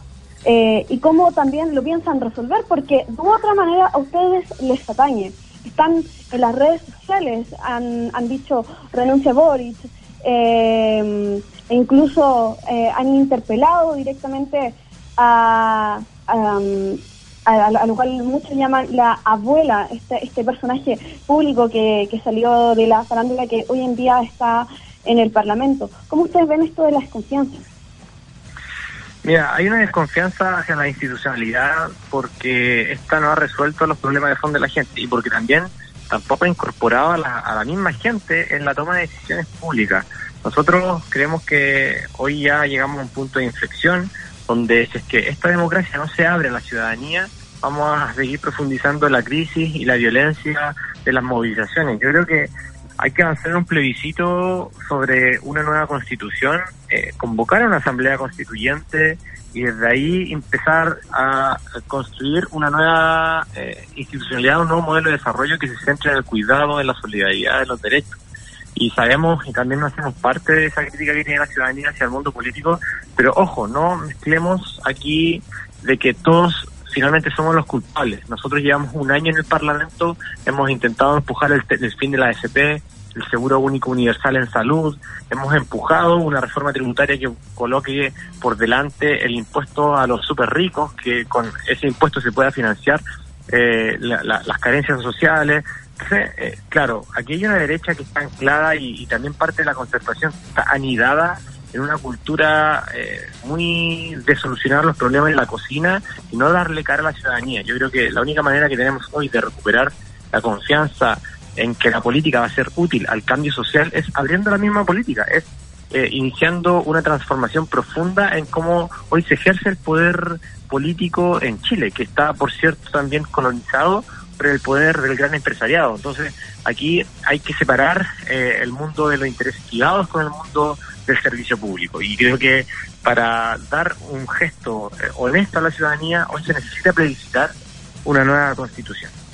Por supuesto, estás escuchando por Viña FM y también eh, en Cafetín en Ley de la Tarde estás escuchando al diputado Diego Ibáñez del Frente Amplio sobre los temas de contingencia, el de este despertar social, esta mm, eh, manifestación que ya ha, ha sido vuelta al mundo y, y hoy día es una principal de nosotros. Profesor Felipe, por favor, el micrófono para usted. Buenas tardes, diputado. Eh, bueno, Buenas tardes. un solo un comentario, ¿no? Sin duda, es un comentario personal, sin duda que ha- se ha instalado en Chile una suerte de corruptocracia, acá, el poder de los corruptos que gracias al apoyo de grandes empresas han logrado escaños dentro del Parlamento. Y eso eh, no hay no hay nada que enjuiciar ni mucho que investigar. Ha salido a la luz pública con perdonazos, etcétera, etcétera, que se le han dado eh, a estas campañas electorales donde fluyen, fluyen dinero para defender intereses privados. Mi pregunta es la siguiente, ¿no? Y una pregunta tal vez que tenga dos aristas. Eh, ¿Cuál es el potencial eh, efecto que pueda tener una acusación constitucional por parte de la Cámara de Diputados en cuanto a la fiscalización de los actos de gobierno? En dos materias. Una es la, esta excesiva violentización que se ha dado, eh, en donde ya ayer el discurso presidencial ha sido una suerte de parche de antelería ante, ante las acusaciones de vulneración al derecho humano, y lo otro eh, ante este otro cuarto poder del Estado, que son las comunicaciones, la prensa, porque, eh, perdóneme, eh, Televisión Nacional se paga con impuestos nacionales, lo pagamos todo, y nos han mentido permanentemente. ¿Qué se va a hacer en relación a eso? Porque nosotros una- tenemos, exigimos también la verdad, ¿no? Sí, una acusación constitucional, la verdad es que para nosotros tiene dos dimensiones. Una, que hacer efectiva las responsabilidades políticas, porque no podemos normalizar el nivel de violencia que se ha ejercido y el mando que, a nuestro juicio, ha sido absolutamente eh, arbitrario por parte del Ejecutivo con las fuerzas militares. Creo que estamos en el siglo XXI, eh, no estamos en dictadura y que hoy haya ocurrido eh, vulneración a los derechos humanos, eh, abusos sexuales por parte de militares, que tienen el monopolio de la fuerza, para nosotros implica su, su no naturalización mediante una acusación constitucional que impute responsabilidades. Ahora, respecto de eh, cómo esto lo vamos a solucionar eh, con una conducción política clara en el futuro, bueno, eso depende precisamente de que el gobierno también eh, tenga la voluntad política para cambiar el paradigma con el cual hasta el día de hoy ha tratado este conflicto. Esto no es un conflicto de seguridad pública ni de propiedad privada. Aquí hay un conflicto anidado que es un malestar que los mismos informes de Naciones Unidas, de la PNUD, señalan que eh, Chile de una u otra manera es un país absolutamente estresado y que si es que hoy no existe esa conducción política, bueno, eh, lamentablemente el Congreso que tiene la mayoría de oposición va a funcionar de contrapeso para tratar de instalar una agenda que apunte a los problemas de fondo de la gente. Diputado Ibáñez, eh, le quiero hacer una, una, una pregunta dentro de todo porque eh, hoy día el conflicto social está más fuerte que nunca. Eh, muchas personas se hacen la pregunta mirando al cielo, ¿cuándo va a terminar esto? Según lo que usted puede ver con sus padres también, ¿es prudente eh, seguir eh, a lo mejor pensando hacer una COP25? ¿Es prudente seguir escuchando declaraciones de un presidente Trump diciendo yo voy a ir a Chile? Yo se lo pregunto con, con mucha altura de mira. Eh, eh, yo lo veo más que, que van a venir los, o los otros presidentes y en este caso con el, el presidente Trump diciendo con una especie como morbosidad decir quiero ir a ver cómo está lo- cómo está quedando el desastre en, en Latinoamérica aprovechándome de la situación en Chile le pregunto a usted A ver. ¿cree, cree que es prudente esto? A ver, el presidente se sacó el premio al Capitán Planeta, eh, se sacó el premio al mejor condenador de violaciones a los derechos humanos en eh, Latinoamérica y aquí en Chile eh, se está pisando la cola. Aquí en Chile está cometiendo los mismos errores que él criticaba a los otros mandatarios en el mundo. Mm. Creo que de todas maneras la COP25 es bastante delicado si es que decidimos hacerla o no hacerla, porque una de las causas del malestar también de las comunidades en Chile es la existencia de zonas de sacrificio, la existencia de una mega sequía que es más bien un saqueo que una sequía, una destrucción de glaciares brutales y que también a este país le viene bien en el contexto de la COP25 debatir estos temas. Por tanto, yo no estoy tan seguro si es que el hecho de eh, no realizar este evento en Chile eh, signifique un avance para el debate público, incluso para la, la cultura política nacional que entiende que básicamente que crecer a costa de la naturaleza. Entonces, yo colocaría en duda ese punto. Ahora, evidentemente, eh, se necesita que el gobierno centre los recursos financieros en mejorar la situación de eh, vida de la gente, ese malestar, y financiando derechos sociales. Y creo que desde ese punto de vista podríamos quizás estar a favor de esta suspensión de la COP. Pero creo que a Chile le viene bien un debate internacional en esta materia porque eh, el nivel de conciencia dentro del empresariado eh, implica que hay que crecer a costa de la naturaleza. Y creo que eso también es parte eh, de eh, el malestar que hoy se está expresando en las movilizaciones históricas que vemos, no solamente en Santiago, sino fundamentalmente en regiones golpeadas por la crisis climática como Valparaíso, como Rancagua, como también la, la misma octava región. Eh, todavía no, no, no me contestó la pregunta sobre qué iba a hacer la Cámara de Diputados en relación a los, a los medios de prensa, la- al Consejo Nacional de Televisión, va a haber una comisión ética de discusión de la desinformación entregada. Y lo otro, eh, yo como ciudadano puedo confiar en los tribunales chilenos en materia de justicia, en derecho humano, si en Chile se ha eh, utilizado resquicio jurídico, los jueces han liberado de eh, condena a grandes empresarios mandando a clase ética y a otros eh, no han No tenido la entendí la, misma. no entendí la primera pregunta. ¿Qué, qué específicamente quiere que le conteste? Eh, ¿Qué se va a hacer con los medios de prensa? Por ¿Qué, se hace, qué se hace con los medios de prensa?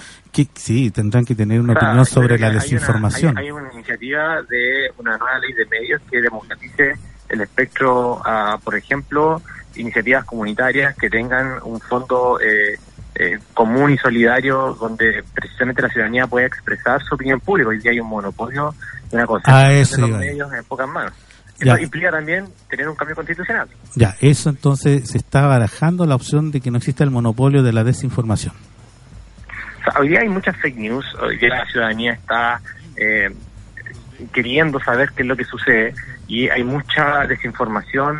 eh, el- hay mismos medios de prensa nacionales o grandes cadenas que han difundido eh, informativos falsos que de- luego lo han desmentido. Ahora, yo creo que ese tema también tiene que ver con regular los consejos nacionales eh, que filtran eh, la, la- las líneas editoriales, que sancionan cuando existen fake news, y todo eso implica también democratizar el acceso a los medios de comunicación y también que la misma ciudadanía pueda levantar sus eh, propios canales de opinión. Hoy día está sumamente agotado el espectro, por ejemplo, para las eh, radios comunitarias que no tienen ni siquiera el 2% del espectro eh, para, para presentar sus ideas, sus opiniones, y creo que ahí hay un, hay un, hay un punto que eh, efectivamente necesitamos avanzar en un cambio constitucional. Está en una agenda entonces. Y la última pregunta era, eh, ¿cómo yo como ciudadano puedo confiar en los tribunales de justicia en materia de derechos humanos si en derechos económicos, por ejemplo, se ha eximido responsabilidad mandando cursos de ética a grandes empresarios? Le pregunto eso porque... O sea, existen existen los canales eh, en, las instituciones, pero lo que pasa es que hoy existe una puerta giratoria donde eh, en la estructura eh, tanto el privado eh, como el fiscalizado son parte del mismo grupo económico y muchas veces esto pasa, por ejemplo, con ESAL, donde el superintendente fue eh, accionista de la misma empresa que después él fue a regular, pasa, por ejemplo, la superintendencia de banco, pasa en, en, en, en- en misma materia medioambiental, donde de una u otra manera se tiene un, una puerta giratoria entre el mundo público y privado. Yo- eh, nosotros hemos presentado proyectos de ley sobre aquello para que exista una distancia entre el mundo público y privado y esperamos que también este este este contexto de movilizaciones permita empujar ese debate. Ahora, pero mi pregunta era otra, ese era el ejemplo. Mi pregunta es, ¿tenemos que confiar en los tribunales en materia de derechos humanos chilenos? Si no ha habido justicia, ¿no? Hay, han habido fallos que han sido aberrantes, han habido Por eso fallos digo. que hay que aplaudir.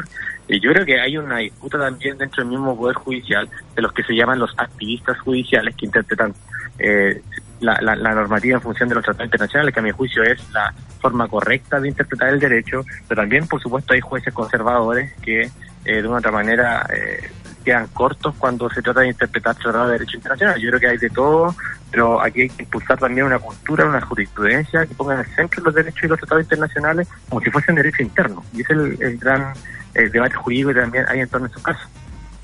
Estamos hablando con el diputado don Diego Ibáñez Cotroneo. Él, él representa a, eh, a las comunas de Cabildo, Calera, la, eh, Calle Larga, Catemu, Hijuelas, La Cruz, La Ligua, Lima, Chillayay, Los Andes, Nogales, Olmue, Panquehue, eh, Papú, es. Putaendo, Quillota, Quilpue, Quintero, Rinconada, San Esteban, San Felipe, San, Santa María, Vi- Villa Alemana y Zapallar. No quería, no quise dej- dejar de decir lo que es el distrito número 6, porque sabemos también que eh, usted está, eh, digamos, en las comisiones permanentes, especialmente con medio ambiente y recursos naturales. Eh, usted lo dijo, la zona de sacrificio, sin duda alguna, eh, y, y- para muestra un botón, el desastre que, te- que tenemos acá en, nuestra quinta región. Eh, el, mani- el manifiesto es, claro por, por los jóvenes que están diciendo de que no van a, van a seguir soportando esta zona de sacrificio y poblaciones que hoy día están completamente enfermas. Entonces, usted como miembro de, de una comisión, eh, ¿cuál es su parecer ante esto y, y qué medidas se, se podrán tomar a futuro con este malestar social? Sí, chicos, en este momento estoy en sala, me acaban de llamar para ir a votar, tengo que ir a votar, pero sobre esa pregunta, claro, efectivamente hay que impulsar normas al estándar OMS. Hoy día Chile permite contaminar, por ejemplo, una transnacional americana cinco veces más de lo que esta misma transnacional contamina en su país. Creo que aquí hay, un, hay una iniciativa que hay que empujar desde el Ejecutivo, que es eh, quien tiene la competencia exclusiva para regular esto, eh, implica voluntad política, implica meterse la mano eh, para invertir en tecnología y que no sigamos finalmente depredando el territorio a costa del desarrollo nacional. Pero diputado, ¿eso lo hace eh, lo va a hacer el gobierno o derechamente se le va a traspasar esto a, a los privados que a su vez también eso ellos dicen que no lo aplican porque porque es muy caro? Eh, eso lo tiene que hacer el gobierno. Nosotros no tenemos eh, competencias para empujar normas eh, ambientales OMS. Perfecto, muchísimas gracias al, al diputado don Diego Muchas Ibáñez que nos dice que tiene que ir a... Un abrazo. Muchísimas Sí, gracias. me tengo que ir a votar. Sí, muy bien. Muchísimas gracias al, al diputado. Chao. Francisca López, eh, aló. Aló, Tú no tienes que ir a votar a ninguna cosa, ¿verdad? nada. Ah, muy bien. Francisca López, aprovechando que tenemos en, línea, por supuesto, hablamos y agradecemos también a, don Diego Ibáñez Cotoneo. Eh, hablábamos también que él pertenece a las comisiones, por ejemplo, de medio ambiente, yo decía, también a la Comisión de Salud y a, especialmente a las actuaciones de los órganos públicos en relación al sector portuario estatal. Vaya, vaya. Qué, cosa. Oye, Fran, eh, es un diputado súper super joven, don, don Diego Ibáñez, y, y, que, y que tiene un, es su primer periodo legislativo. Eh, bajo una mirada más, más joven, ¿cómo se ve el trabajo en Cámara de los diputados que han sido más jóvenes de esta nueva de esta nueva bancada, por así decirlo, según, según lo que tú has podido reportear? Sí, la verdad es que yo lo veo y, también por lo que he conversado con, con varias personas, es extraño porque hay que entender que la mayoría de los jóvenes tienen como esta inco, y incluyo, de querer hacer las cosas rápidas. Pero creo que las revoluciones, y no sé si acá me puede ayudar también el, profesor Vergara, pero creo que de repente prometer mucho nos puede salir, nos puede jugar un tiro por la culata, como se, se dice en un lenguaje coloquial. Y creo que la bancada, si bien ánimos, está en este minuto eh, prometiendo mucho, quiere hacer las cosas rápidas, pero yo creo que necesitamos ir más lento eh, y necesitamos también revisar eh, lo que está pasando con la ciudadanía, escucharnos y, no, enfrentar, no enfrescarse eh, en problemáticas internas, porque por ejemplo la semana pasada escuchaba que el Frente Amplio no quería dialogar con el gobierno. Para mí y, y para muchas personas, de hecho, era cómo el Frente Amplio no va a querer dialogar con el gobierno. Si para eso las personas y para eso todos le estamos pagando. Entonces, yo, yo entiendo que quieran hacer cosas y estamos en, un mundo donde eh, al final la rapidez, eh, producto de, los, del sistema también en el cual estamos insertos, hace que estemos como más efervescien- efervescentes. Pero no lo sé, yo veo una bancada que quiere, insisto, hacer cosas, pero aún tiene tiene mucho trabajo que hacer internamente. Eh, tiene que escuchar a la ciudadanía y también tiene que bajar aún de la élite, porque te voy a, les voy a, les voy a entregar un dato. Revolución Democrática es el partido que más eh, diputados tiene que estuvieron, eh, perdón, que- eh, estudiaron en colegios privados. Entonces, desde ese prisma, ¿cómo podemos mirar a la ciudadanía? Yo no sé, esa, esa es como, como mi opinión, eh, lo que he conversado también con, con muchas personas que han estado en las redes sociales, incluso eh, en la calle. Eh, sí hay, existe una molestia a- hacia hasta esta nueva bancada que sí tiene ganas, insisto, quiere eh, realizar, pero aún se estanca en, en tanta quizás en prometer tanto y también lo que he escuchado eh, y acá eh, no, no me quiero casar con nada pero eh, muchas personas están diciendo y es cosa de que ustedes googleen busquen en Twitter que el Frente Amplio se está haciendo car- cargo de eh, de esta movilización. Está como siendo la cara como que quieren ser los líderes. Eh, desde mi posición yo creo que eh, no, no debiera ser y es mejor escuchar a la ciudadanía eh, y que también ellos participen en los diálogos que se está pidiendo, porque lamentablemente yo creo que, no sé, existe una decepción eh, y lo digo tácitamente por parte de muchos votantes.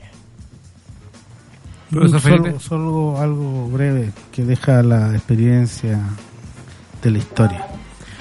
Eh, después de la Revolución Francesa surgieron muchos grupos que trataron de apropiarse de, del movimiento social, los movimientos populares, entre ellos los jacobinos. Y esto, esta gente que tiende a aparecer en estos procesos tratando de subirse al carro, por decirlo de esa forma, como los grandes revolucionarios, eh, eh, tienen una muy poca proyección política. Porque la credibilidad es solo desde el punto de vista del entusiasmo. Y esto yo lo digo para todos los grupos políticos, incluyendo para Evópolis, ¿no? Eh, es caer en el populismo. Y aquí el cambio sustancial que se requiere dentro de estas propuestas que sea Asamblea Constituyente o no es la transformación, la eliminación de la constitución política del Estado y poner una constitución a la altura del siglo XX. Solo eso. Francisca López, Muy bien. Francisca López, muchísimas gracias eh, por tu excelente trabajo el día de hoy. Tuvimos en línea a la periodista Francisca López, nuestra periodista de Volabul.prensa. Muchas gracias, Francisca. Muchísimas gracias, Rafael. Todas las opiniones son muy respetables, todas las opiniones son de, de absoluta responsabilidad de todas las personas que las emitimos, pero tenemos que hacer esto, sentarnos para tener una opinión y poder respetarnos, mirarnos a los ojos y entender la opinión del otro. Creo que eso, eso queda de manifiesto en el programa que hemos hecho el día de hoy, que nos sentimos muy orgullosos de, de poder hacerlo, sin duda alguna, que podemos darle el espacio a todas las personas. Muchísimas gracias también a todas las personas que tuvieron su amable compañía el día de hoy. El profesor Felipe Vergara nos quedó mucho, mucho, Material. te- mucho material de hablar de historia universal de la música. Por ejemplo, nos quedaron los bunkers fuera. Pero, Los bunkers, Anita Tuyú.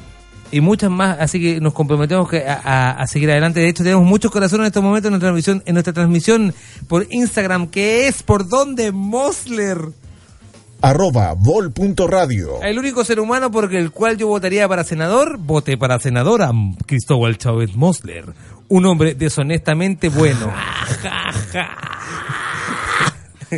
Pero imagínate como el jaja. por supuesto. Muchas gracias a No, no, yo, yo pescaría un bidón de gasolina y no, no, ni te cuento que haría en el Congreso. Muy bien, oye, podrías echarle benzina a todos los autos. oye, muchas gracias a todo el, a todo el mundo que estuvo en la, mala sintonía, por supuesto, que hay muchos corazones más. Por muy- de verdad que sí, eh, les agradecemos eh, la sintonía. Ustedes pueden revivir este podcast en Apple Music o Apple Podcast, ¿dónde?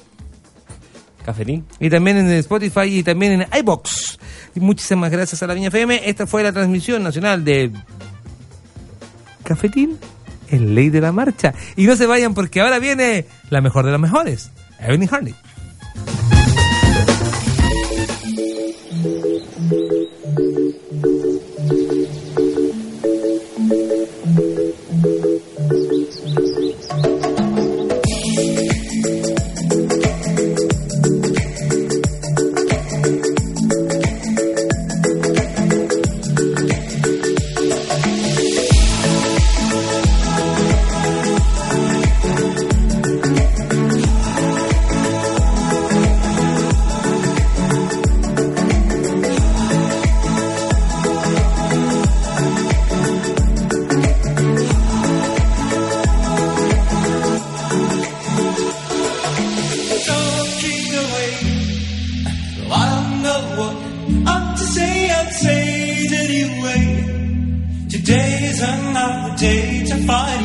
Shying away. Oh, I'll be coming for your love, okay?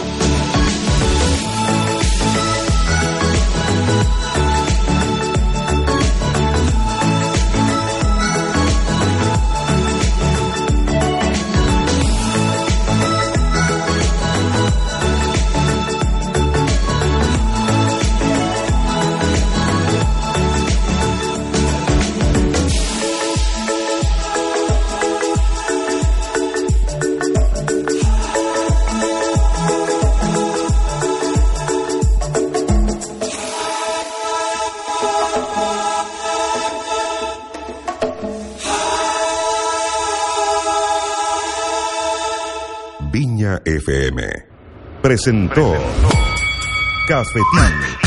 De costa a costa y durante 120 minutos disfrutamos de una buena conversación, mucho humor, datos, historias y excelentes invitados.